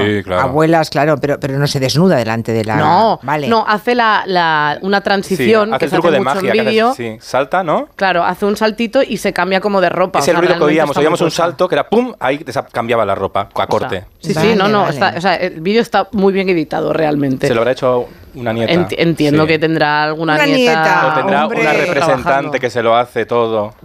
Una nieta. Puede, puede ser, una nieta trabajando detrás, puede ser, puede ser. Y antes de irme, por cierto, quiero eh, recuperar el tema que lleva unas semanas persiguiéndonos, eh, Sí. el diccionario de la Ay, el generación diccionario, Z. Sí, por favor. claro. Porque eh, esto lo, lo retomaremos en algún momento cuando, cuando queramos, porque realmente todas las semanas salen palabras nuevas, pero sí te digo que no todos los generación Z están en el barco de esta fantasía léxica que está ocurriendo. Estoy yo harta de ver vídeos de las palabras de la generación Z. Yo te las explico para que no te quedes atrás. Pero ¿quién capullo es usa PEC? Me estoy refiriendo en ámbito diario, que lo usen por Twitter a Anchas Castilla. Pero ¿quién en su sano juicio cuando está hablando PEC, PEC, PEC? Parece que te está dando algo. Señora, ¿está usted bien? Igual que la expresión feísima de servir Chocheta, eso está feísimo. La cosa es que nos, nos pasamos de moderno, también te digo, yo qué sé, pues no vamos a decir mm, guay del Paraguay, pero yo qué sé, una cosita que esté bien. Igual que ahora no paréis de etiquetarme que ha salido ahora un nuevo modelo que es ser coquette. Que dice coquette por no decir coqueto, porque en español se ve que suena peor. Es como si digo, yo soy gotic, no soy gótica, no soy gotic. Somos un poco tontic, más que coquetes. Veo que hay mucha gente con el tema de vocabulario, ¿eh? que se Sí. vuelve un poco... Ya no es original lo del diccionario del vocabulario, ya no, ya no es original porque lo está haciendo todo el mundo. Ya, pues nada, pues Le nada. daremos otra vuelta. Le voy a dar otra vuelta, sí. Sí. Gothic. A Gothic, como la Catedral de Burgos, justo, igual. Sí, es verdad. Pues sí. Y la de Barcelona también. Hombre, que tenemos son- mucha cultura. Sí, podemos ir a, a este, Atrapa un Millón o como se llame. Claro. Ay, Atrapa un Millón vuelve el, vuelve el sábado, Antena 3, por cierto. Ah, sí. Madre mía, ni Vale. un concurso sin volver, ¿eh? Sí, Oye, sí. ¿escribís a mano vosotros? Yo, mira, os he ¿Sí? escuchado antes. Yo no, yo no escribo casi. a- Yo cuando tenía que dedicar mis, mis libros, lo paso mal porque escribo muy mal ya porque he perdido la práctica. Hazte un sello. Ah, Y- como, y lo como- pones todo. ¿Te acuerdas como Tamara? Como Tamara lo hizo, como Ahí está. Yurena. Yurena Ámbar. Ahí Ámbar mm, firmaba lo- los, libros, los discos. Con en su un sello. Claro, no tiene ninguna gracia. ¿Tú eso. sí, ¿Tú sí escribes, Carolina, a mano o no? Yo sí, muchísimo. Siempre llevo una libreta en el, en el bolso, yo escribo a mano, pero sé que es una, co- una cosa que se está perdiendo. Se está perdiendo. Hay países que lo están desestimando porque dice que se pierde mucho tiempo en enseñar a los Ay, no. niños. Ay, por se favor. pierde, hombre, claro, los niños hasta los 5 años, de los 3 a los 5 años, están ahí aprendiendo a escribir y que hay países que dicen, ¿para qué perder el tiempo si luego van a teclear, no? Claro, que los pongan a hacer muebles de Ikea ya desde los tres años Claro. y ya está, que se pongan a vivir ya. Bueno, pues tenemos aquí dos expertos en neurología y psicología que van a contarnos las consecuencias ahora, ¿eh? Las consecuencias de no de perder la, la cosa de, las, de la escritura. Bueno, pues ya está. Vale, que- pues dales un besito de nuestra parte y otro para ti. Exacto. Gracias, me quedo Te con queremos, tres. Julia. Y yo, y yo más. Adiós.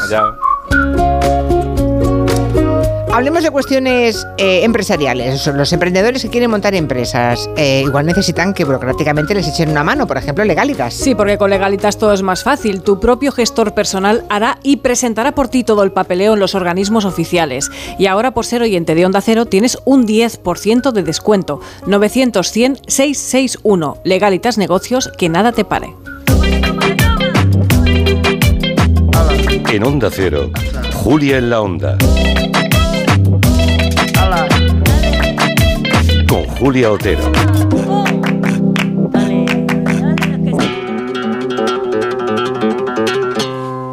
¿Te lo digo o te lo cuento? Te lo digo, tenemos todos los seguros contigo y aún así, ¿pagamos de más? Te lo cuento. Nosotros nos vamos a la mutua. Vente a la mutua con cualquiera de tus seguros. Te bajamos su precio, sea cual sea. Llama al 91 555 5555. 91 555 5555. Te lo digo o te lo cuento. Vente a la mutua. Condiciones en mutua.es. Noche de tos. Respira. Toma Herbetón Respir. Herbetón jarabe con extractos de pino y eucalipto es expectorante natural y antiinflamatorio pulmonar. Herbetón Respir. Consulte a su farmacéutico o dietista. Su alarma de Securitas Direct ha sido desconectada. Anda, si te has puesto alarma, ¿qué tal? La verdad que muy contenta. Como me paso casi todo el día fuera de casa trabajando, así me quedo mucho más tranquila. Si llego a saber antes lo que cuesta, me la hubiera puesto antes. Protege tu hogar frente a robos y ocupaciones con la alarma de Securitas Direct. Llama ahora al 900-272-272. Reimagina tus vacaciones. Reinicia. Mira hacia tu interior y verás las Islas Baleares. Revive la emoción de descubrir lugares asombrosos y nuevas sensaciones. Reconecta contigo y disfruta de un entorno único para vivir la cultura y el deporte al aire libre. Reencuéntrate en las Islas Baleares. Alma Mediterránea. En la página 3 del libro del bien vivir se dice que cuando viajas, no importa si recorres 30, 500 o 10.000 kilómetros, tampoco el destino. Lo que importa, quizá lo único, es con quién lo hagas. Con el cupón diario de la 11 puedes ganar hasta 500.000 euros de lunes a jueves y practicar el bien vivir. Cupón diario de la 11. Te toca bien vivir. A todos los que jugáis a la 11, bien jugado. Juega responsablemente y solo si eres mayor de edad. ¿Cansado? Revital. Tomando Revital por las mañanas recuperas tu energía, porque Revital contiene ginseng para cargarte las pilas y vitamina C para reducir el cansancio. Revital, de Pharma OTC.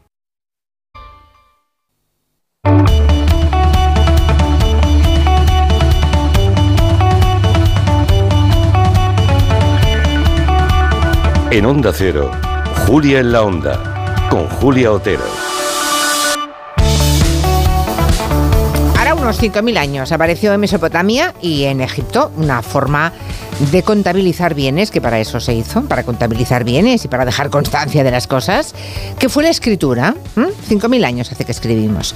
Bueno, de esa época, más o menos, eh, 3.100 antes de Cristo, datan las muestras que tenemos más antiguas de material escrito. Durante muchísimos años era una actividad que tenían pues, los, eh, los elegidos, ¿no? los sacerdotes, los escribas y, y en general la clase dominante. Hasta que hace bien poco tiempo, en realidad, unas poquitas décadas, pues se convirtió en algo, eso de escribir, leer y escribir, que todos aprendemos en la escuela. Y ahora, curiosamente, en las escuelas, que obviamente se sigue aprendiendo a escribir, cada vez se escribe menos a mano y se escribe más con el teclado.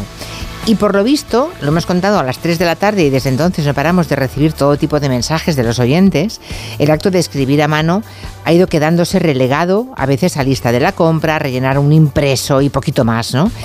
Y bueno, parece que tiene o puede tener consecuencias indeseables, eso de que no escribamos nunca a mano.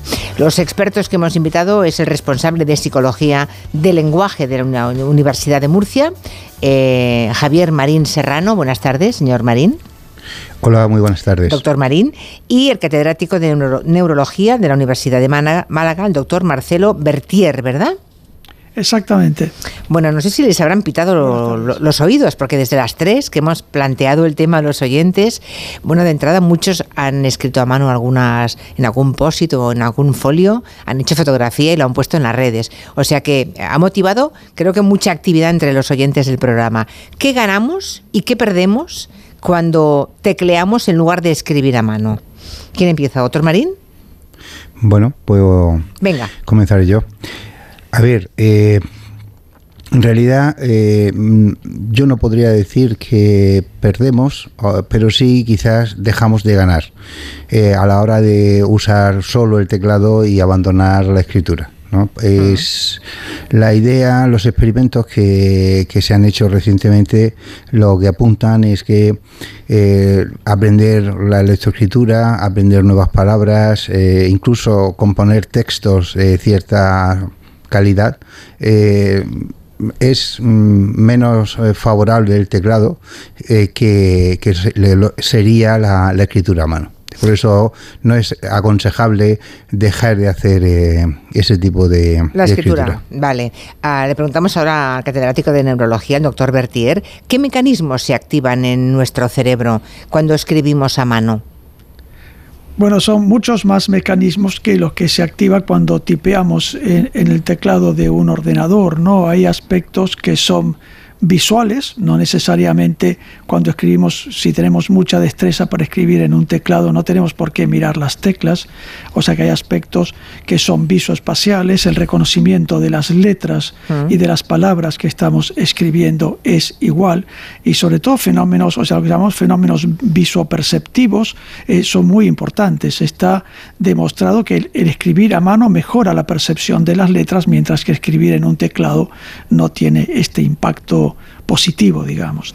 Estaba yo pensando que hay un viejo método de, que se llamaba de, de mecanografía que, que yo aprendí, y como yo seguro que hay miles de oyentes que nos escuchan que también lo aprendieron en su momento, en el que te prohibían mirar al teclado. De modo que mm, somos muchas las personas que si miramos al teclado no sabemos escribir. Yo no puedo mirar al teclado para escribir, por ejemplo, ¿no? Claro, estaba ahora pensando, yendo al doctor Bertier, que es malísimo, ¿no? O sea, malísimo, entiéndame.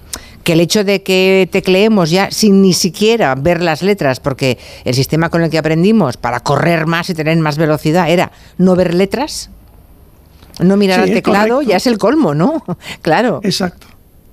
Es, es correcto lo que usted dice, ¿no? O sea, no, no, no- creo que no debemos perder la, la escritura por todas las implicancias que tiene a nivel cerebral, ¿no? O sea, que son muchas y son muy, muy poderosas, digamos, ¿no? Antes me decía un oyente que ha tenido últimamente, que hace años que no escribe a mano, que ha tenido incluso alguna duda de con H o sin H, ah, con V o con B, de palabras que tenía clarísimo cómo eran hasta hace poco. ¿Es posible que también tengan que ver con esto? ¿Con, no- con teclear solamente? Yo creo que sí, que es posible, ¿no? Que, que se escribe muy rápido y bueno, y no estamos, o sea, el- las personas que escriben muy rápido escriben quizá algo más lento de lo que escriben eh, cuando están haciendo, eh, cuando están escribiendo a mano, ¿no? Eh, y, y bueno, mm, es un tema, yo creo que la polémica esta, que obviamente es muy interesante, eh, depende exclusivamente del tiempo y de la presión que tienen todas las personas para, para trabajar más rápido. Pero esto no significa que se trabaje mejor, por supuesto. ¿Y a las, y a las capacidades intelectuales, doctor Marín, cómo afecta esto? Bueno, eh, quizás eso eh, es más difícil en este momento de contestar, aunque en la, eh, en la línea de lo que eh, ha estado argumentando mi colega, eh, mm, a ver, eh, la, eh, esa utilidad del teclado que bueno, en mi- por mi parte yo no hablaría mal del teclado, solo en el caso de que sirva como sustituto de la escritura a mano.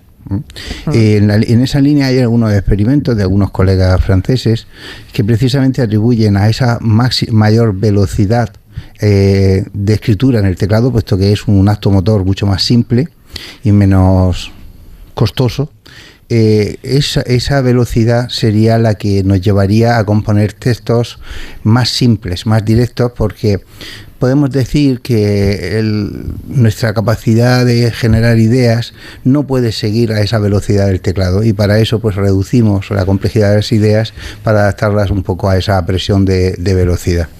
Eh, por otra parte, pues eh, una cuestión que se ha comentado es que mm, hay veces que nuestra mano es la que sabe eh, tiene el conocimiento. A, mí me sucede y supongo que a muchos de los que están oyendo que en ocasiones para teclear un número o incluso para, eh, si quieres recordarlo, no, no logras, pero cuando lo tienes que ejecutar con la mano, cuando por ejemplo tienes que teclear una clave, etcétera, etcétera, es la mano la que ayuda a recordar, por ejemplo, un número de teléfono o cosas por el estilo. De manera que el cuerpo de alguna manera es un instrumento cognitivo. Y si limitamos el uso o simplificamos el uso del cuerpo en nuestra cognición, pues posiblemente estamos simplificando nuestra cognición. Tiene razón, ¿eh? doctor Marín. Estaba yo mientras escuchaba pensando en lo que decía y en efecto hay cosas, por ejemplo, hay contraseñas que a veces tenemos duda, ¿no? ¿Era este número o era este otro? Pero solo por la posición de la mano ya sabemos de qué se trata. Claro, eso se fomenta mucho más con la escritura manual. Sí. Ya. ¿Y la memoria también se ejercita más, doctor Bertier? Sí, indudablemente, ¿no? La memoria que tenemos para, para lo que hemos escrito, para, para, para las letras, o sea, todo este tipo de funciones. O sea, el acto de aprender a escribir es sumamente complejo y requiere práctica y requiere un esfuerzo que es lo que probablemente se, está menos implicado en, eh, una vez que uno ha aprendido a escribir en un, en un teclado. ¿no? Eh, los niños empiezan a escribir muy tempranamente, como comentó usted anteriormente, pero recién escriben correctamente y tienen su propio estilo de escritura a los 10 años. Eh, yo no estudié mecanografía, por supuesto, pero, eh, pero es importante que yo creo que es mucho más rápido aprender mecanografía que aprender a, escribir. ¿no? Y es crucial la escritura para que eh, algunos elementos que están en nuestro cerebro se, se impliquen y, completen su desarrollo, que ya viene preprogramado, pero que completen su desarrollo para tener más eficiencia en la escritura. Curioso, yo les decía a los oyentes, les contaba un experimento que preparando esta entrevista eh, sabemos que existió, que se publicó en 2006, o sea que ha llovido, ¿eh? no, es, no es de antes, de ayer precisamente, del Human Movement Science, que mm, habla de cuando un grupo humano aprende una, una lengua asiática, que cuando acabaron ese aprendizaje, más o menos los que lo habían hecho con escritura manual o tecleando, el aprendizaje fue el mismo, pero que pasado un poquito de tiempo, no mucho tiempo, los que habían escrito a mano recordaban la lengua y los otros no. Sí, sí. Me parece espectacular, me parece espectacular ese, ese estudio. Sí, sí, bueno, ese estudio era con participantes occidentales y se, eh, se empleó un, un alfabeto asiático para asegurarse de que, no lo conocían previamente o no se parecía mucho al, alfabeto latino, que es el probable que ya conocían. Y efectivamente es así. De hecho, el resultado interesante es que eh, el aprendizaje justo acabado el entrenamiento no era diferente para los del teclado o los de la escritura manual y lo que se las diferencias se observaron como, como tú has dicho eh, pasado un tiempo en el que había habido un, un olvido mucho mayor de los que aprendieron a través del teclado. O sea que cuando escribimos a mano podemos decir que el cerebro, el ojo y la mano forman un, un, pack, ¿no? Trabajan juntos en coordinación y eso es lo que marca la diferencia, supongo. Exacto, sí, seguramente es así. De hecho, lo que está diciendo mm, mi colega, eh, realmente hay una implicación sensorilomotora eh, de mayor en la cuestión de la escritura manual y eh, eso implica, pues posiblemente una mayor implicación y quizá un mejor registro de, de todo lo que está relacionado. Una mayor implicación, quizás diría yo. Es curioso, tenemos un par de ejemplos. Eh, tenemos el caso de Suecia, tenemos el caso de Finlandia. Vamos por partes. En Suecia, a final del 2022, eh, dijeron que harían una digitalización total en las aulas, ¿no? Pero luego se dieron cuenta que bajaban los resultados en las pruebas de comprensión lectora a los alumnos y han dejado de digitalizar, ¿no? Claro, ellos llegarían a una, a una relación causa-efecto para tomar esa decisión, supongo. Muy probablemente. Yo, creo que, que, desde mi punto de vista es un error cancelar una, una metodología para incorporar otra. Yo creo que, es, como, como, bien decía el profesor Marín, son perfectamente superponibles, ambas son útiles mm. y muchas personas las utilizamos. Yo escribo mucho a mano, pero todo el día en mi despacho estoy escribiendo en el ordenador, ¿no?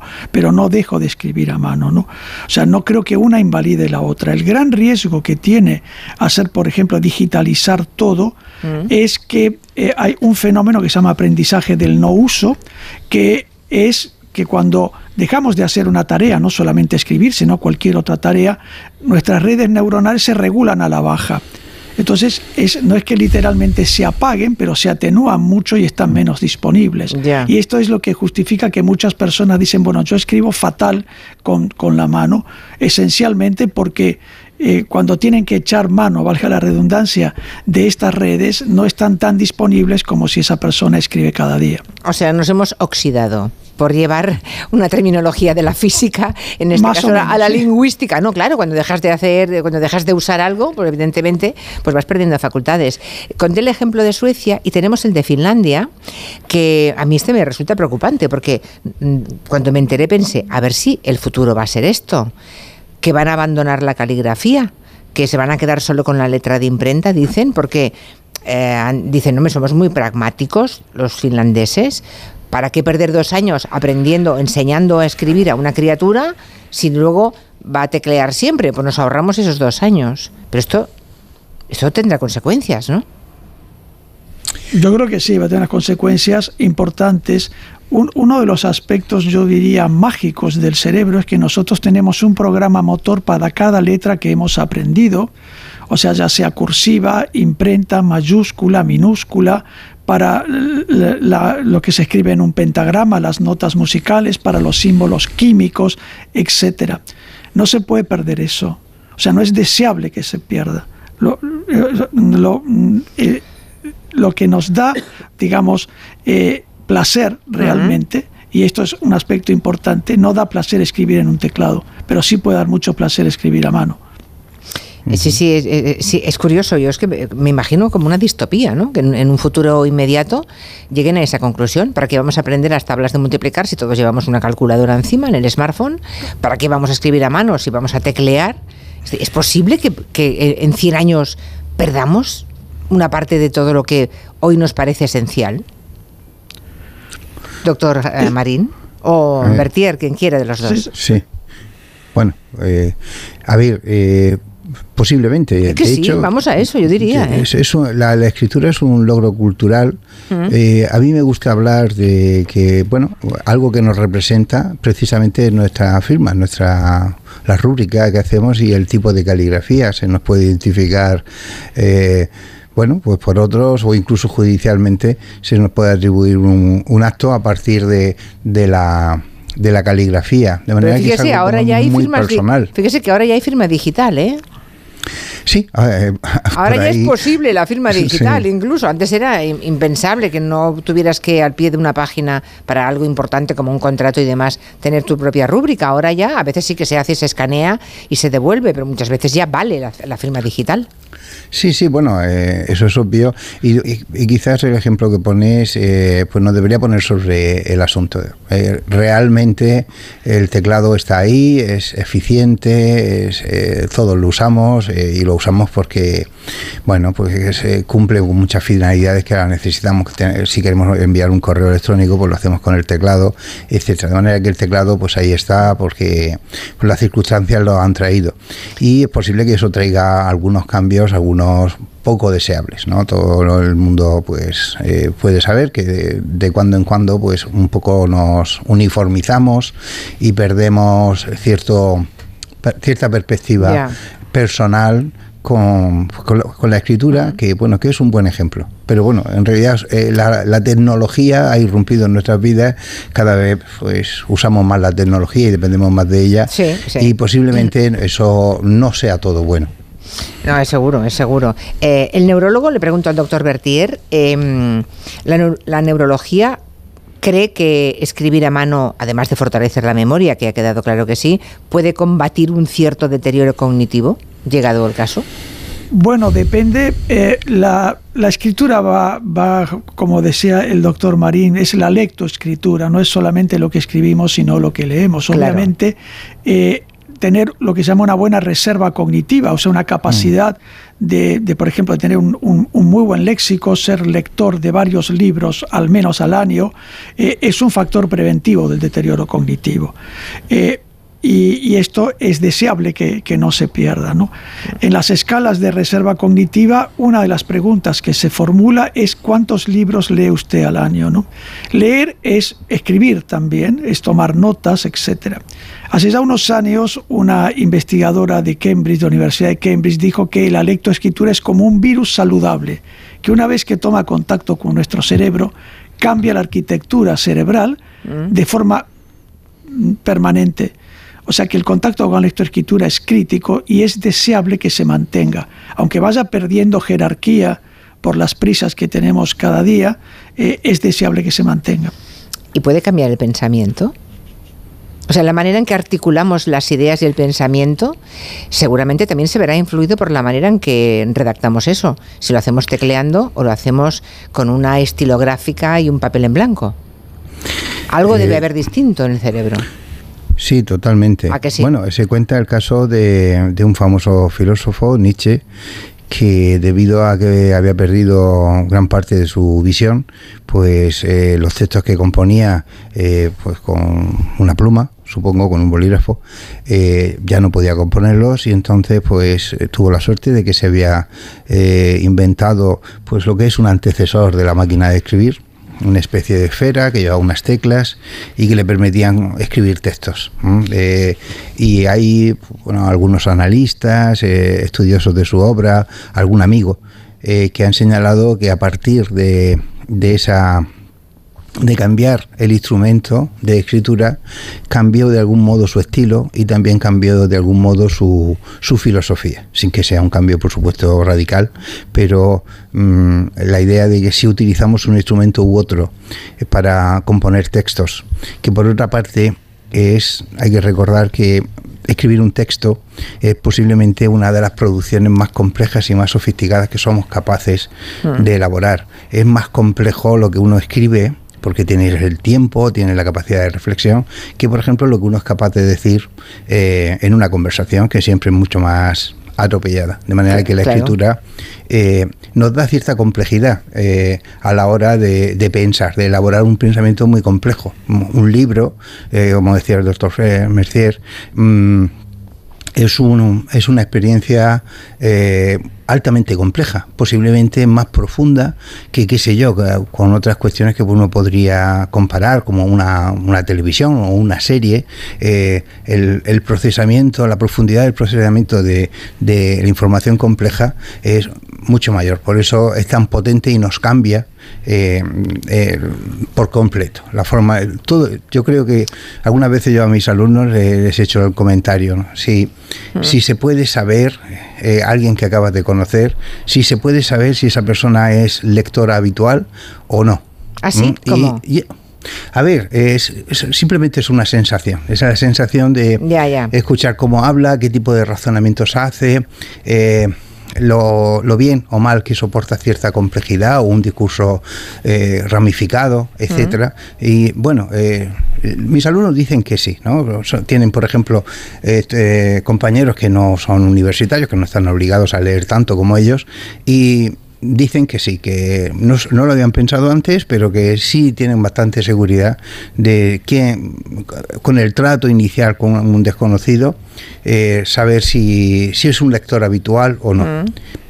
yo les creo y además eh, a mí yo también creo que, que me pasa, eh, que tengo esa sensación. No, no es que haya una prueba objetiva para, para hacer eso, no sé qué sentido tendría, pero Eh, Hay otro oyente aquí, muy- no, es interesante, que está diciendo, no solamente es que ya tecleemos, sino que hay un montón de aplicaciones que ya tienen autocorrectores, de modo que nuestro cerebro ya desconecta y piensa, bueno, si escribo algo mal, me lo va a corregir, pues ya está. ¿no?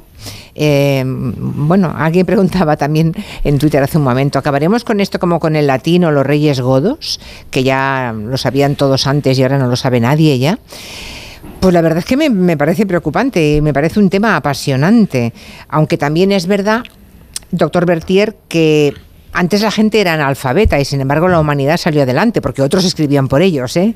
y guardaron los textos por ellos, pero hasta el año, creo que hasta hace apenas un siglo, un tercio de la población era analfabeta. Sí, es correcto.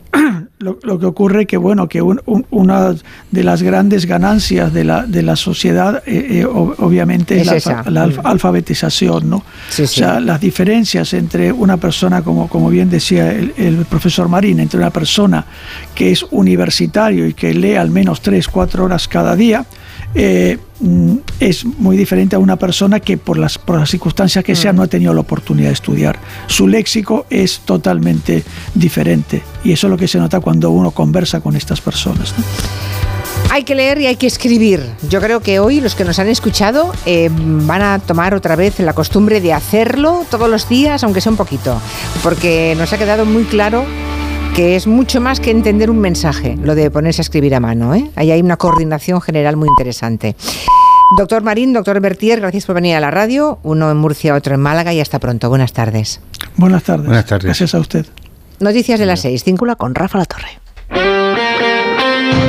Este miércoles la Copa del Rey se juega en Radio Estadio, con eliminatorias a partido único y con el billete para semifinales en juego. Desde las 7 de la tarde en la web, en la app en Cataluña y Mallorca y a partir de las 8 y media en todas las emisoras de Onda Cero, Mallorca Girona y Athletic Barcelona. Este miércoles cuartos de final de la Copa del Rey en Radio Estadio, con Edu García. Te mereces esta radio. Onda Cero, tu radio. En Menorca hay un secreto que te queremos contar. Su encanto y la posibilidad de disfrutarla todos los días del año. Descubre Menorca, su oferta deportiva, cultural, gastronómica, natural y de paisajes de ensueño. Y ahora además como patrimonio mundial por la UNESCO. Ven y disfruta. Fundación Fomenta el Turismo de Menorca. ¿Cansado de toser? Toma Herbetón Respire. Herbetón jarabe con extracto de pino y eucalipto espectora y reduce el espasmo bronquial. Herbetón Respire. Consulte a su farmacéutico o dietista. La cesta de la compra y la hipoteca no paran de subir. Y la bola de créditos y tarjetas te ahoga. Y además, hay que vivir. Y buscas una tarjeta de la que tirar. Pero ya no te quedan. No duermes. En tan solo un mes podrás recuperar tu vida. Si tienes casa en propiedad, Agencia Negociadora reducirá tus pagos mensuales hasta en un 80%. Respira. Duerme. 900-900-880. 900-900-880. Agencianegociadora.com. Llámanos. Aún podemos ayudarte. En Lowy somos más cañeros que nunca, porque te traemos nuestra mejor ofertaza. Fibra y móvil 5G por solo 29,95, precio definitivo. Si quieres ahorrar, corre a lowy.es o llama al 1456. Soy Manel de Carglass. Con las heladas, el agua que se acumula en el interior de un impacto puede congelarse y agrietar tu parabrisas. Por eso, no te la juegues. Si tienes un impacto, mejor pide tu cita llamando directamente a Carglass o en nuestra web. Carglass cambia, Carglass repara. ¿Te preocupa el trabajo? Tranquilo, toma Ansiomet. Ansiomet con triptófano y asuaganda te ayuda en periodos de tensión en el trabajo. Venga, que tú puedes. Ansiomet de Pharma OTC. Con este estrés no consigo concentrarme. Toma Concentral. Con su triple acción de lavacopa, rodiola y vitaminas, Concentral consigue aliviar el estrés ayudando a una concentración más estable y duradera. Concentral. Consulte a su farmacéutico o dietista. La técnica de construcción milenaria de la piedra seca ha dado forma a infinidad de paisajes en todo el mundo, pero muy especialmente en el Mediterráneo y en Cataluña. Este patrimonio de la UNESCO señala también cómo podemos afrontar algunos de los desafíos del mundo actual, la sostenibilidad, la resiliencia, la revitalización del mundo rural. De todo ello hablaremos en Julia en la Onda el jueves 25 de enero desde la exposición Dos Piedras, Paisajes Persistentes del Palau Robert de la Generalitat de Cataluña, la casa de la radio en el año de su centenario. El jueves 25 a partir de las 3 de la tarde, Julia en la Onda, con Julia Otero. Te mereces esta radio. Onda Cero, tu radio.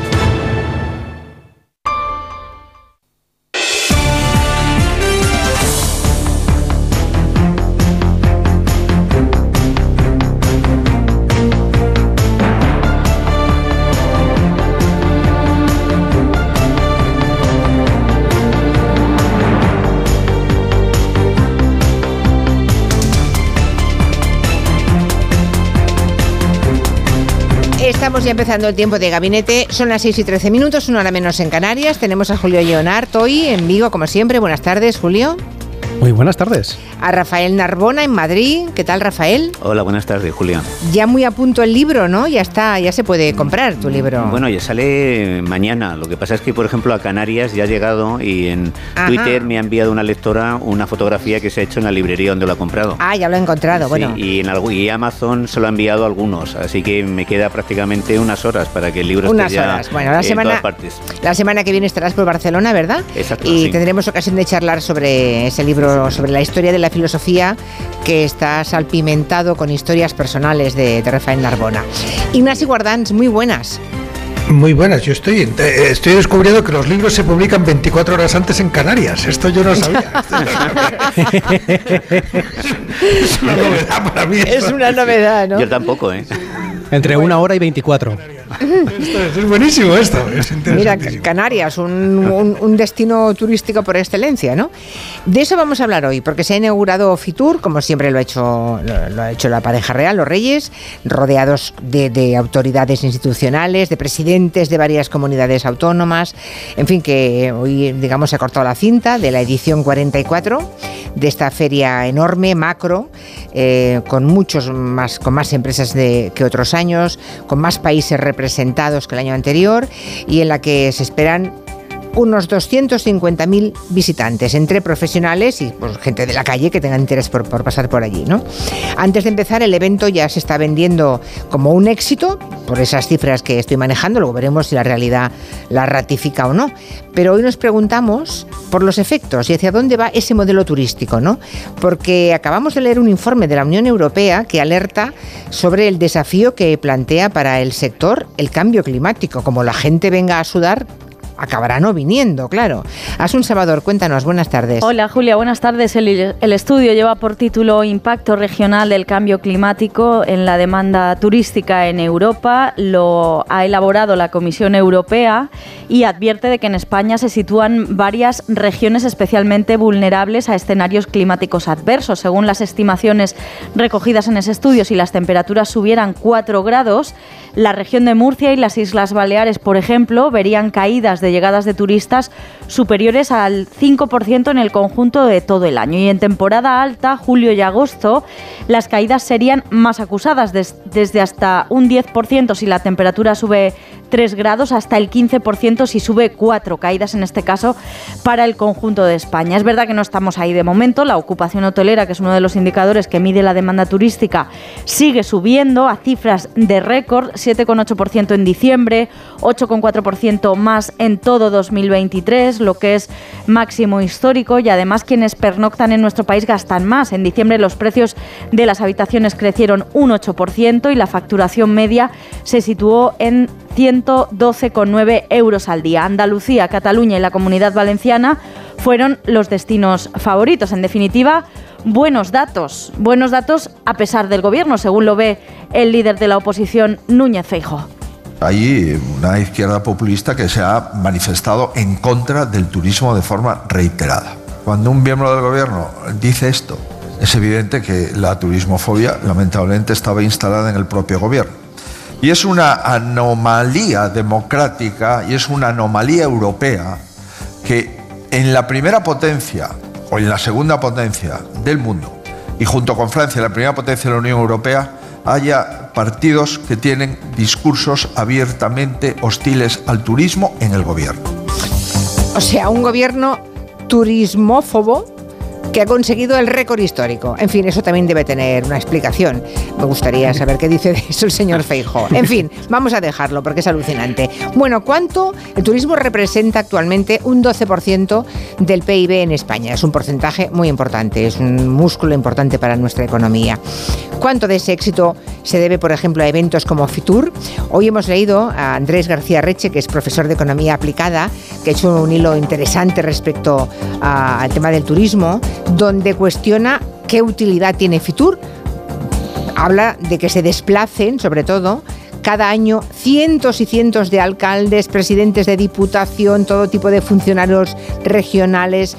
Todos se pasan una semana en Madrid a gastos pagados, dice, para vender las bondades de su tierra, aunque en realidad para esto de Fitur la única región a la que benefician, dice Andrés García Reche, es a Madrid, que esos días desde luego hace caja a cuenta de ese despliegue de todas las comunidades y pueblos. Hmm, Dice en ese, en ese hilo que nadie evalúa el nivel de éxito objetivo de Fitur con indicadores objetivos que no sean el número de visitantes al stand, la presencia de un ministro, de una celebrity y el reparto de folletos y de productos de la zona. El resultado, escribe este profesor García Reche, es que los únicos beneficiados por la existencia de Fitur son los centenares de concejales, diputados provinciales y políticos periféricos que se toman un par de días de eh, asueto para disfrutar de la capital del reino. A todos ellos les recomienda que trabajen duro sobre el terreno todo el año, aunque eso se ve menos, explica él también en ese hilo, que trabajen para mejorar la calidad y la confortabilidad del destino turístico para que al final sean los propios visitantes quienes lo recomienden.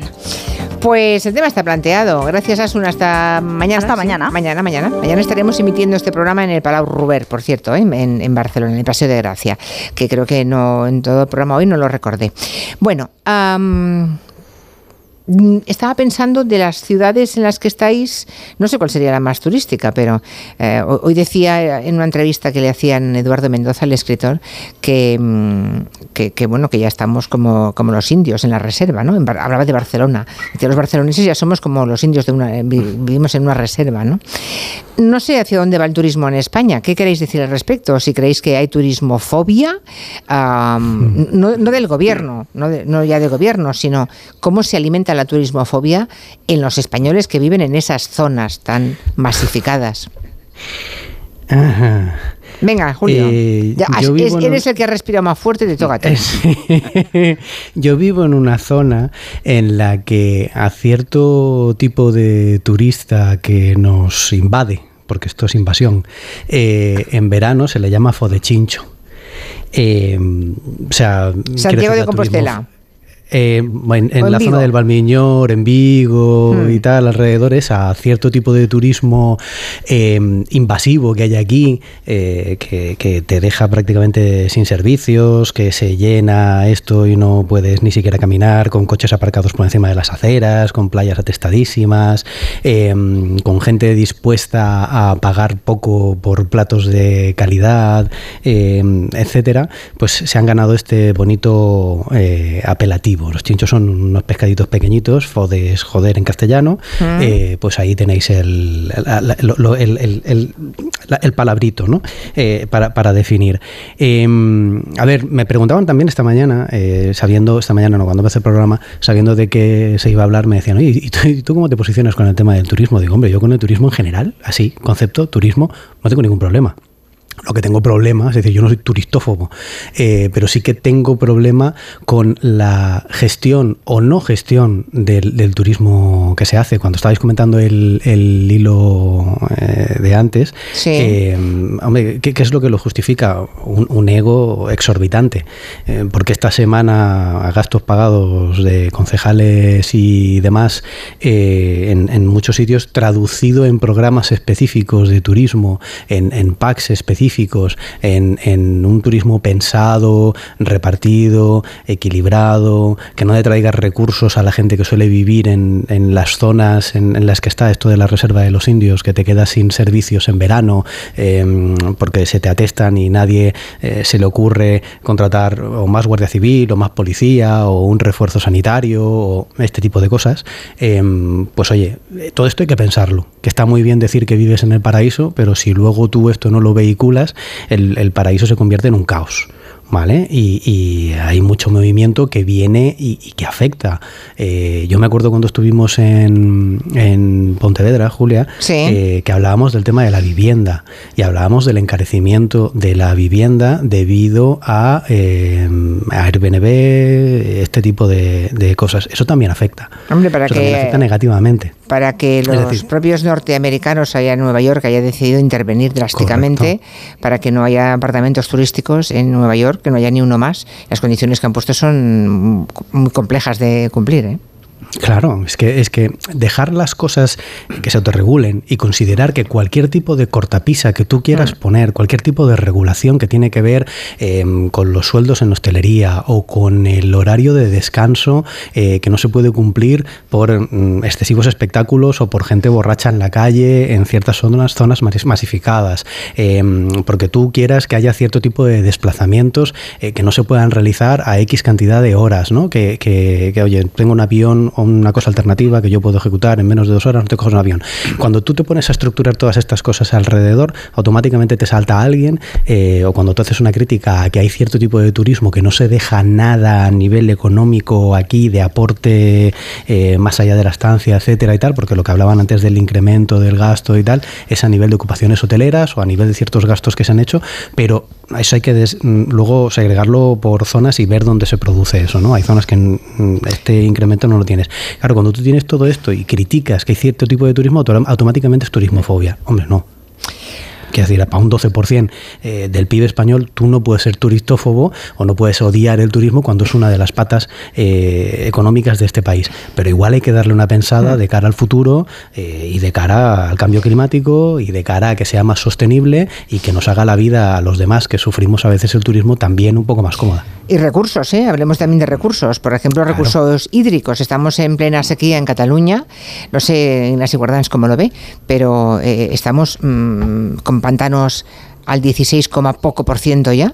Si esperamos millones de personas en Barcelona los próximos meses, ¿qué va a ser de nosotros? No, no tenemos agua para todos. Bueno, yo no, no, no, no, me- no, no comparto ese tipo de, de alarma. ¿eh? Quiero decir, si vas específicamente a la cuestión de la sequía, pues es un problema que tiene mucho que Que ver tenemos ahora, claro. que ha estado claro ¿eh? eso es un problema eh, grave pero pero pero coyuntural eh, lo cual es compatible con que con su gravedad ¿eh? grave pero coyuntural y que tiene mucho que ver con haber tenido un gobierno que lleva 10 años o, o 7 años pues dedicado a todo lo que se va a amnistiar ahora en lugar de dedicarse a gobernar o sea que con otras prioridades y dedicado pues a, a la poesía a la identidad a la nación y estas cosas en lugar de dedicarse pues a gobernar ¿no? Eh, y entonces no se ha ocupado ni de educación ni de sequía. O sea que eso es un tema que podemos hablar en otro momento y que efectivamente pues sí puede exigir unas medidas coyunturales. Ahora si vamos ya más en general pues eh, claro yo preparando un poco el gabinete que es lo que nos pides Julia pues claro eh, yo tengo aquí delante la ciudad de Oviedo ha tenido en 2023 un millón de pernoctaciones. Bueno pues un millón de pernoctaciones que bate el récord histórico de la ciudad de Oviedo en toda su historia desde que esto se mide no sé si la Edad Media tenía más pero pero desde que esto se mide el más total eh, cósmico eh, pues pues eso es dinero para Oviedo claro que es dinero para Oviedo. Entonces yo efectivamente no soy turismófobo eh, y en cambio sí creo que hay que no solo regular que hay que planificar. La regulación puede ser una parte de la planificación pero hay que planificar claro hay que pensar. En eso estoy muy de acuerdo Julio. O sea que esto el turismo es una industria y en España lo sabemos eh, y como toda industria pues tiene eh, pues lo que se llama eh, efectos secundarios de distintos ámbitos y entonces igual que la industria más la mejor de todas, la del automóvil, que durante tanto tiempo ha generado tanta riqueza en España, pues generaba residuos, por ponerte un ejemplo, ¿no? Eh, y tenía pues temas relativos a la movilidad de sus trabajadores y tenía muchos temas, pero por ejemplo los residuos. Y entonces en el caso de la industria del turismo, pues igual, lo que no se puede hacer es reducir el turismo solo a promover las ciudades, a, a promover la atracción de turistas, a difundir pues el turismo de llegada sin verificar el impacto que eso tiene y tomar medidas sobre el impacto que eso tiene sobre la gente que está ahí. Y entonces, en ese sentido, sí, una política turística no se puede reducir a captar gente. Es una mala política turística la que se reduce a captar gente. Es una mala turística, una mala política turística la que tú vas a colado durante un tiempo, que es echar a la gente también. Y simplemente generar, cerrar hoteles y expulsar al turista sin plantear nada alternativo, porque eso empobreció e hizo mucho daño.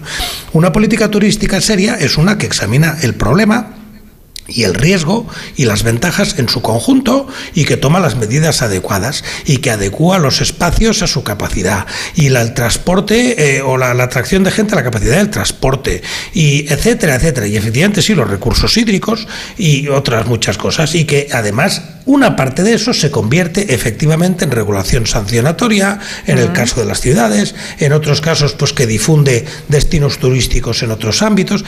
Eso es lo que hace falta, planificar, planificar. Entonces en España yo creo que algunas cosas no se han hecho mal, tenemos un equipo en, la Dirección General de Turismo en España y en el Ministerio que yo creo que no lo ha hecho nada mal en los últimos años, eh, tenemos ayuntamientos que son más ejemplares que otros y bueno, pues seguro que hay cosas que corregir en algunas ciudades donde se genera esa especie de sensación de invasión y de rechazo como si todos fuéramos el centro de Venecia. Yo no creo que sea verdad tratar a toda España como si fuera el centro de Venecia o de Brujas, que ciudad que es algo similar a eso, un parque temático, pero sí es verdad que hay gente que tiene esa percepción y otra mucha, no sé cuánta gente de Oviedo nos escucha y querrá intervenir, pues que, que a lo mejor se ha enriquecido este año de una manera a través del turismo, de una manera claro. que antes no ocurría. Y pongo Oviedo porque Asturias es una ciudad que con el cambio climático y demás, en general Asturias, y lo digo como espectador, eh, pues cada vez oigo hablar más de ella en el extranjero. Quiero decir, porque, porque va ganando puntos, porque es como más. Bueno, es que el norte, bueno, pues buena parte sube, del norte de España, eh, no solamente Asturias, Galicia se puede convertir en un refugio climático, ¿eh? Claro. Ay, calla, calla. Bueno, ya, ya, ya, sí, calla, calla, pero es lo que... El tema de la vivienda, observo que los oyentes, la mayoría habla de cómo el turismo condiciona el tema de la vivienda. Luego volveremos a eso. Claro, por el, por el alquiler turístico. Servicios. Pero ya, pero es que en este Yo caso... No me, eh, pero son temas... Es, sí, bueno, no lo sé. Bueno, es un tema que ya hemos hablado aquí, el tema del sí. Airbnb, y es muy específico, es un problema específico de ese. Es una parte del problema. Sí, pero fíjate lo que dicen, pero sí. eso primero que tienen en la boca los oyentes cuando se habla de turismo, porque creen que la presencia del turista y del alquiler turístico, que la culpa no es del turista, es del ciudadano que alquila ese piso de, en esas condiciones. No es culpa del ciudadano, no, no, la culpa es del ayuntamiento que lo regula mal. No, vale, no, es que, vale. perdona, que te corrija, no sí, estoy aquí para corregirte a Julia, a, Julia. No, no, que sí, que pero la culpa del ciudadano que alquila, no, el ciudadano puede alquilar perfectamente, la culpa es del ayuntamiento que no fija que no regula, claro. condiciones, que no regula y bueno, que dicen qué condiciones se puede alquilar, claro. Ya, pero es que, pero es que cada vez que determinados eh, alcaldes dicen que van a regular, les llaman poco menos que bolivarianos, en, claro, es que... No, en Barcelona, en Barcelona la regulación del Airbnb ha sido bastante bien aceptada, por, sí, eh, sí. por, tanto por la propia empresa como por funciona, a se pide una licencia y funciona. Lo que pasa es que hace falta tener la capacidad de, de sancionar, ha habido sanciones ejemplares y de, muy duras y de inspeccionar, ¿eh? porque la regulación, la regulación está, pero claro. me temo que hay muchos agujeros negros, sí, ¿eh? Por supuesto. Por vale. Supuesto. Eh, Rafael Narbona no es precisamente un turisma, un turista típico. Mm, no, yo la verdad mientras escuchaba esto, por un lado no me atrevo a cuestionar una actividad que representa el 12% del PIB, pero yo soy eh, tengo turismofobia, pero a nivel personal, porque yo soy una persona sedentaria, no me gusta desplazarme mucho, estoy muy a gusto en el pueblo en el que vivo. Cuando confieso esto, mm, tengo la sensación de que estoy sacando a la luz una especie de parafilia, no una perversión. A la gente le produce mucho estupor el hecho de que estés muy apegado a tu entorno y no te guste alejarte demasiado de él. A mí mí, por otro lado, el turismo me produce cierta perplejidad como fenómeno sociológico. Yo recuerdo un artículo de Javier Marías hablando de la avalancha de turismos que de turistas que había en el centro de Madrid. Además, él vivía en la Plaza de la Villa. Eh, comentaba que algunos pues paseaban por la ciudad mirando el móvil y parecía que ir visitando distintas ciudades pues era como ir eh, cumpliendo pues una especie de objetivo de un, juego, como si fuera el juego de la oca, que voy pasando de una casilla a otra. Evidentemente a mí me despierta más simpatía el viajero decimonónico, el viajero que estaba un más tiempo, eh, lo que pasa es que no es fácil porque el trabajo no lo permite, se impregnaba de la cultura, del idioma, viajar era una experiencia, una forma de transformación. Ahora, pues bueno, el, turismo, mm, depende qué tipo de turismo tengamos, porque yo estoy pensando también en Magaluf, creo que se llama así, eh, donde hay un turismo, pues bueno, de borrachera, de fiestas, de excesos. A mí ese turismo, evidentemente, bueno, pues aportará dinero, pero no produce ningún tipo de, riqueza a nivel pues cultural o personal.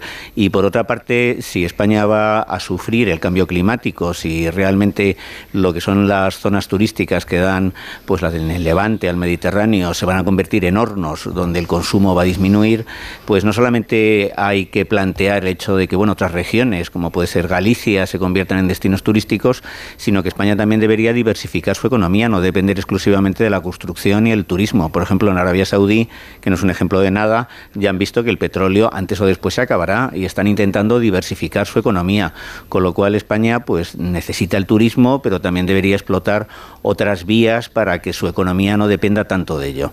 De todas formas, a mí el turismo de masa, reconozco que yo no vivo en una zona donde haya turistas, pero reconozco que es una molestia y que tiene que estar más regulado. Si viviera en Toledo o en, o en Granada, pues eh, imagino que estaría más incómodo. O en Málaga, estoy leyendo, bueno, no sabéis, eh, no, mm. sabéis la cantidad de mensajes que están escribiendo con los, los problemas que tienen en, la ciudad en la que viven, ¿no? cuando son especialmente turísticas. Claro, es que el, problema principal, hablábamos... hablábamos, del, hablábamos del tema de, antes del, tema de la vivienda, ¿vale? No, no, no es por, por, hacerlo muy exagerado, pero no solo el tema del, del, Airbnb. El problema que tú generas cuando dedicas solo viviendas para este tipo de cosas es que esas viviendas nunca terminan saliendo para un alquiler de largo plazo y entonces estás detrayendo las de la bolsa y entonces estás haciendo la zona más complicada o más invivible y se elevan los precios hasta niveles eh, prácticamente inasumibles. Pero aparte de eso también está el derecho al descanso, que cuando tu zona está completamente masificada, eh, se dan licencias de ocio y la gente termina mm, bebida, eh, de despedida de soltero, eh, gritando por la calle, mm, ensuciando y no se limpia, etcétera, a ti te hace la vida más complicada. Pero también depende de qué zonas. Quiero decir, yo he vivido durante gran parte de mi vida en, Valencia y em, en la época de fallas es prácticamente imposible acercarte a Valencia capital. Eh, si vas en el transporte público, mm, ya puedes planear ir a la ciudad, si vives en la periferia, con una o dos o tres horas de, antelación para, para, poder llegar, ¿no? Y luego volver, pues se hace prácticamente también eh, imposible, con calles atestadas, no te puedes mover por la ciudad, etcétera. Eh, también con cuestiones de seguridad. Si, si, si los servicios no están dimensionados, llega un momento en el que cuando pasa algo, no dan abasto, es imposible poder acudir. Eh, también pasa con la sanidad cuando pasa algo y los servicios están atestados, eh, los servicios mm, al que vive aquí normalmente, pues te quedas sin, sin un... Eh, tienes que acudir al pago, tienes que acudir directamente a urgencias del, hospital porque tu centro eh, de, referencia pues no está completamente saturado. Es decir, hay una serie de problemas en lo que decía antes Ignasi, que era buscar la atracción pero no planificar después, no generar un embudo de qué hago después yo con toda esa gente. Igual mm, le preguntamos a la gente de Oviedo y con ese millón de gente que ha llegado este año eh, se han visto completamente sobrepasados en servicios públicos y tal, igual no están contentos en cómo se ha gestionado. Quiere decir que, que no solo única y exclusivamente mirarlo con volumen eh, a nivel de atracción eh, puede ser una cosa positiva. Quiere decir, hay una serie de cosas alrededor y yo creo que todos debido a la falta de planificación, a la falta de gestión, no solo a nivel de regulación restrictiva que se decía, como se comentaba antes, quiere decir, también puede haber otro tipo de, de regulaciones que no sean punitivas, que no sea única y exclusivamente eh, dar con el palo en la cabeza a la gente, sino ofrecer, eh, pues yo que sé, lanzaderas para moverse desde el aeropuerto hasta la capital eh, y que no tenga la gente que alquilarse un coche y moverse por las carreteras, por ejemplo, aquí en Galicia, en sitios donde no tienes otro tipo de transporte. Es decir, pensar las cosas para sacar beneficio, todo el, posible, sin saturar, depende de qué, de qué zonas, porque aquí también tenemos, igual que en Asturias, igual que en Cantabria, gran parte de nuestro atractivo es el medio ambiente. Y aquí hay gente, que aquí se ha machacado con el tema del Camino de Santiago, que se está planteando un tema de Camino de Santiago completamente express, de, bienes, mm, te dejan en el aeropuerto, mm, te lo pules en cuatro días, que, que, no deja prácticamente dinero, pero que luego no respeta los caminos por los que va. Tira basura. Es que hablamos Eh, mucho de, de- de cómo se afecta el patrimonio, ¿no? Y luego están esos bárbaros que escriben en las piedras históricas, ¿no? y en la Plaza del Obradoiro, Sí, sí, sí. estas cosas que se hacen, que son bárbaras, de, de- de gente, no no de España, sino del resto de Europa, Sí, o sí, en toda- de Estados Unidos y tal, que sí que acampa en, en- en- en frente de una, de una zona que es patrimonio de la humanidad, señores. O sea, mm, si bajamos la calidad del, del- del tipo de turismo que estamos haciendo, al final eh, lo que se pone en riesgo es todo, la convivencia, el tal, y, y el propio patrimonio. Pero en teoría el que va a Santiago es un, en teoría es un turismo cultural, ¿no? Que, que es el que perseguimos, claro, claro. Esto ya sé que No, hay muchos, no. muchos colegas que lo, que lo han desmentido en numerosos artículos, ¿no? Pero en, en teoría perseguimos un turismo cultural desestacionalizado y, y- y quizá habría que preguntarse, ¿y si un día dejan de venir los turistas? ¿No? Es decir, mm, vale, es el 12% del Producto Interior Bruto de nuestro país, pero ¿no deberíamos preparar eh, el país para un escenario en el que el turismo no tenga ese peso? Pregunto. O, o para otro tipo de O turismo. mientras, como decía aquel, mientras la fiesta está en marcha, a ver quién se atreve a pagar el tocadiscos, ¿no? Seguramente Sí, es eso, ya. pero, Sí. Pero eso, eso es planificar el futuro, ¿no, eh, Ignasi? Sí, bueno, planificar, eh, sí, pero planificar no va a ser cerrar. Hay un matiz que sí, desde el punto de vista casi sociológico, que sí me importa, vamos, o querría destacar, que es esta sensación de que los turistas son los de fuera. Claro, yo vivo en una ciudad que sí, que cuando hay un puente en España está invadida de turistas españoles y son y es a ellos y los belgas lo que dicen es que los insoportables son los españoles. Claro. Así que cuidado con esta, claro. O sea, los españoles que, que muchos sufren en sus casas y estarán a lo mejor alguno a punto de llamar o habrá dejado algún mensaje en este programa, eh, son los mismos que cuando ellos salen al extranjero y se van a París, y se van a Brujas, y se van a Bruselas, actúan exactamente igual. Y en los Airbnbs, y en la invasión, y en el ruido, y en tal, exactamente igual que lo que ellos protestan en casa. O sea que aquí hay un primer elemento que hay que tener cuidado que tiene que ver con el civismo y con tal, porque es verdad que, que, eh, nos quejamos de lo mismo que hacemos cuando vamos fuera. ¿eh? Sí, señor, me parece interesante eh, hacer eso- esa Sí, sí. afirmación, Claro, porque claro, es, yo- es así, yo- yo- es así. Yo veo miles de españoles, bueno, no es que vea los miles de golpe, pero vamos, a lo largo de los años he visto a miles de españoles haciendo el cafre y otros no, ¿eh? otros muy bien, y en parejas y en familias muy bien, por supuesto, pero, pero claro, o sea, cuidado con esa sensación de que son los de fuera. No, no, no, esto no va así.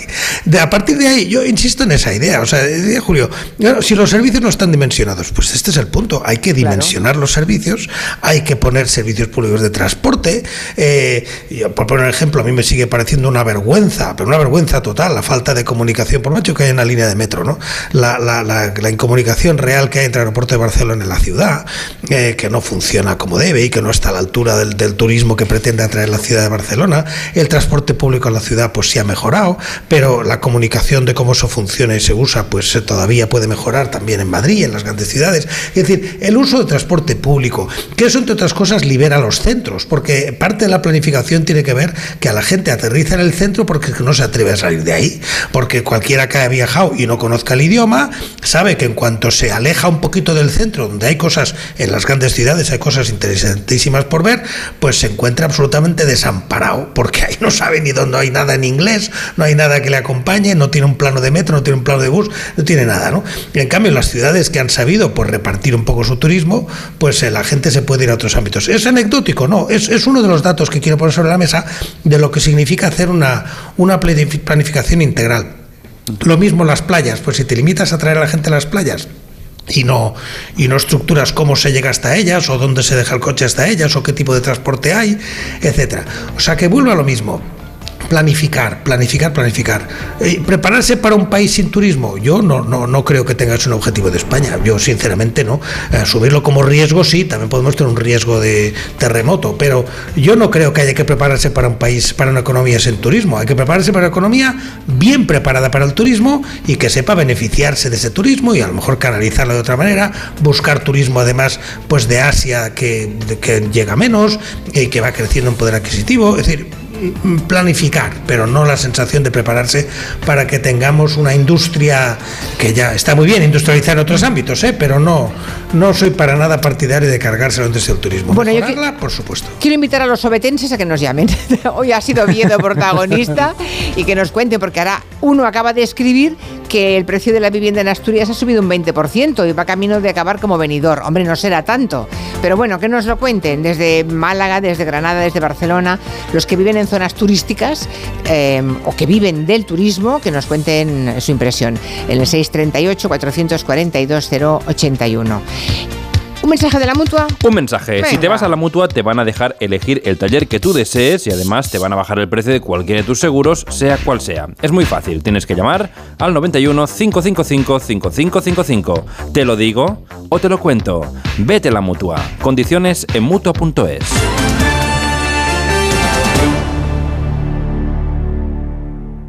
Su alarma de Securitas Direct ha sido desconectada. Anda, si te has puesto alarma, ¿qué tal? La verdad que muy contenta. Como me paso casi todo el día fuera de casa trabajando, así me quedo mucho más tranquila. Si llego a saber antes lo que cuesta, me la hubiera puesto antes.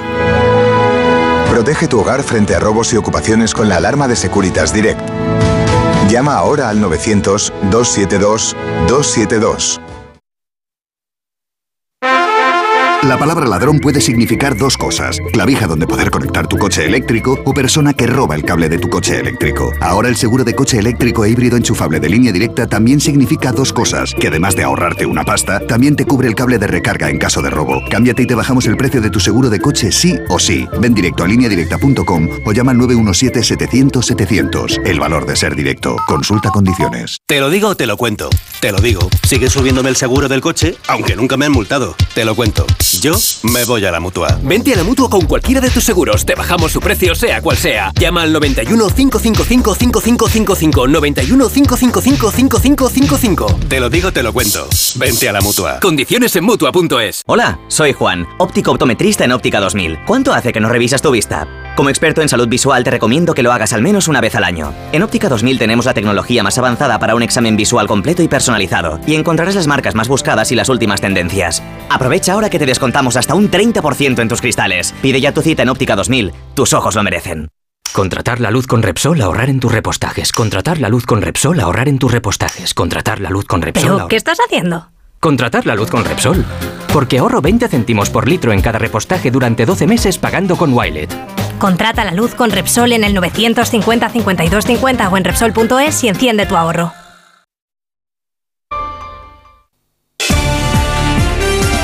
En Onda Cero, Julia en la Onda, con Julia Otero. Hola Julia, te hablo desde Cangas, en la Ría de Vigo. Eh, te voy a poner un ejemplo de la idiosincrasia que tenemos aquí con el turismo. Es un turismo de masas que eh, llega a triplicar la población, manteniendo los mismos médicos en urgencias, mismos servicios.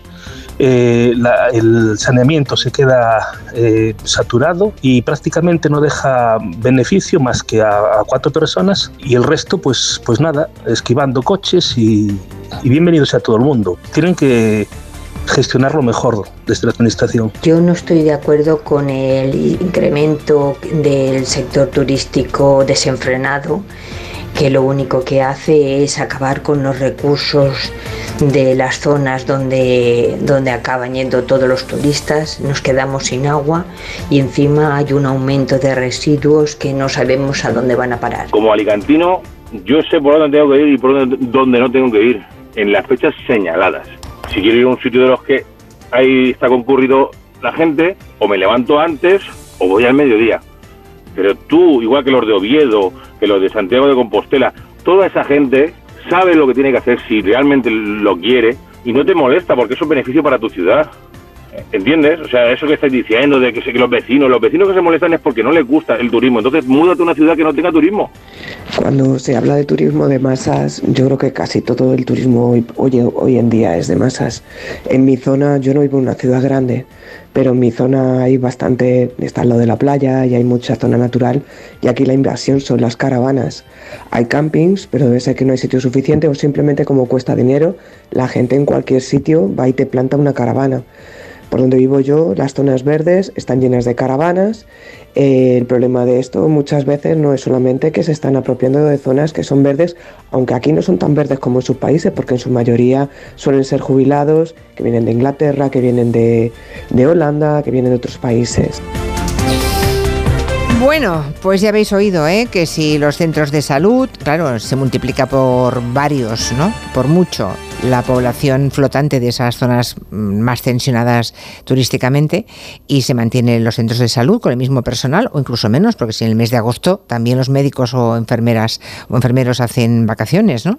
El tema de los residuos, es verdad que a veces encontramos en esas zonas que la recogida programada de basuras no es suficiente, hay que hacerlo más a menudo bueno, las caravanas y lo que decía el primero, ¿no? Para beneficio de unos pocos. Es bueno para la ciudad, pero ¿en, en qué es bueno para las ciudades? ¿O en qué momento empieza a ser bueno para las ciudades? Cuando hay dinero que se mueve y se gasta en la restauración, en los hoteles, eh, en las tiendas de ropa, ¿no? Claro, tiene que verse, pero sin que haya algo malo a cambio, es decir, que la gente puede ir al médico sin encontrarse cola, que mm, la recogida de basuras de todos los residuos sea suficiente para que no estén en las aceras. Bueno, eh, yo creo que tiene razón, eh, tienen razón todos un poco, ¿eh? cada uno en un punto de vista. Sí, Una- yo un quería, decir, yo al- quería al decir, vecino de Cangas. yo, yo quería decir una cosa que he hablado menos, porque el tema del turismo me pilla un poco lejos por la vida sedentaria que llevo. Eh, yo le quería dar la, ratificar lo que había comentado Ignasi del comportamiento de los españoles. Yo estuve viviendo un año en, en Heidelberg y los españoles no se caracterizaban precisamente por su civismo. Recuerdo también una ocasión en Lisboa, en la Torre de Belén, que había un grupo de españoles chillando, gritando, rompiendo cosas, con lo cual la falta de civismo no es un problema solo de los turistas que vienen de fuera, sino en general de, todos.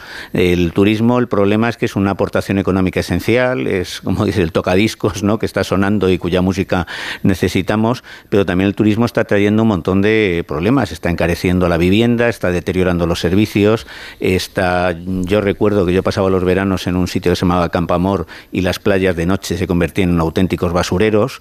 Entonces, pues bueno, por un lado a mí el turismo cultural, que creo que es el menos mm, frecuente, me da la impresión, eh, me inspira respeto, pero ese turismo un poco de comer, bañarse, dormitar, me, me parece un poco el signo de los tiempos, ¿no? Nos movemos mucho, recibimos mucha información, pero no sabemos muy bien hacia, hacia dónde vamos ni para qué hacemos las cosas. Yo recuerdo una frase de Pascal que decía que toda la desdicha de los hombres se debe a una sola cosa, la de no saber permanecer en reposo en una habitación.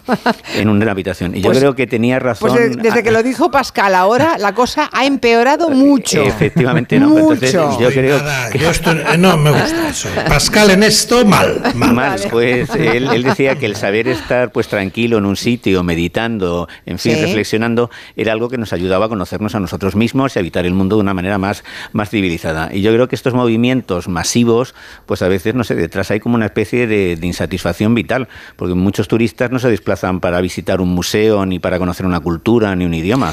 Entonces, Y- pues la, la cuestión es que, como he dicho antes, eh, dicen, no sé si se cumplirá, que en España en este siglo llegaremos en algunas zonas a los 50 grados. Eh, no sé si esa predicción llegará y que tendremos un clima cada vez más, pare- más parecido al de Marruecos. España no la concibo sin turismo, pero sí habrá sabe, que... No tiene turistas. ¿Cómo? No tiene turistas marrakech, Sí. como todo el mundo sabe. Quiero Sí, decir, sí. es que al final, claro, pero, no claro, pero imagino que, bueno, si se ha dicho que si suben 3 grados disminuiría los ingresos un 15% del turismo, habrá que pensar alternativas. Bueno, yo esa relación entre el cambio climático y el turismo lo que va a hacer es desplazar, cambiar, hacer que obligar a que el turismo sea de otro tipo. Yo no creo que se traduzca directamente en una reducción. Lo que se va a traducir es en que efectivamente un turismo de otro tipo, hay determinadas cosas que no se podrán hacer y otras cosas que efectivamente lo decíamos antes, pues otros espacios que ganan eh, para el turismo. También hay un tema del que no hemos hablado lo suficiente, que es como hay mucha gente que se empeña en ir a Londres y que no ha pisado Oviedo, no es que quiera mandar a todos los turistas a Oviedo, pero, ¿eh? Un gran embajador de Oviedo. Los obedientes. Que no- que no- pero, pero, pero es verdad, o sea, yo conozco mucha gente que, oye, que ha ido a Londres, ha ido a París, etcétera, pero no ha estado nunca en San Sebastián, por poner un ejemplo también distinto, ¿no? Y eso, eso sí que es verdad que dentro de España, eso a veces roza el papanatismo, y lo digo con respeto, pero lo digo, ¿eh? roza el papanatismo de todo lo que está del otro lado de la frontera es bueno y lo que está de este lado no lo es, ¿no? Eh, o sea, que en ese sentido sí que hay mucho que cambiar y habría un turismo interior que desarrollar y que no se ha desarrollado lo suficiente. Pero a mí eso de Pascal y de que el turismo en sí mismo es malo. Creo que el turismo enriquece y enriquece al que viaja y que viajar es Ah, bueno. a ver. Viajen ustedes. Viajen Yo, ustedes. yo, yo voy a una cosa, creo que hemos mitificado mm, en exceso el, el turismo cultural. Porque ¿qué es el turismo cultural? Cuando va la gente corriendo a, a fichar al Louvre para poder hacerse la foto con la correspondiente Yoconda de compañía. Eh, cuidado, ¿eh? Cuidado, porque no siempre el turismo cultural termina siendo cultural y termina siendo positivo y nos deja lo que debería. Pues nada, ahí lo dejamos. Muchas gracias a los tres. Hoy ha empezado Fitur, ha sido una manera de celebrarlo, ¿eh? este, este gabinete que hemos mantenido. Gracias a Ignasi, Julio, eh, Rafael y a ustedes esta mañana, que les recuerdo, emitimos en directo desde Palau Rubén en Barcelona, cara al público. Estará Pilar Eire, estará ah, Ferran Monegal. Bueno, hacemos cuatro horas cara al público en el Palau Rubén. Allí les esperamos. Gracias y mañana.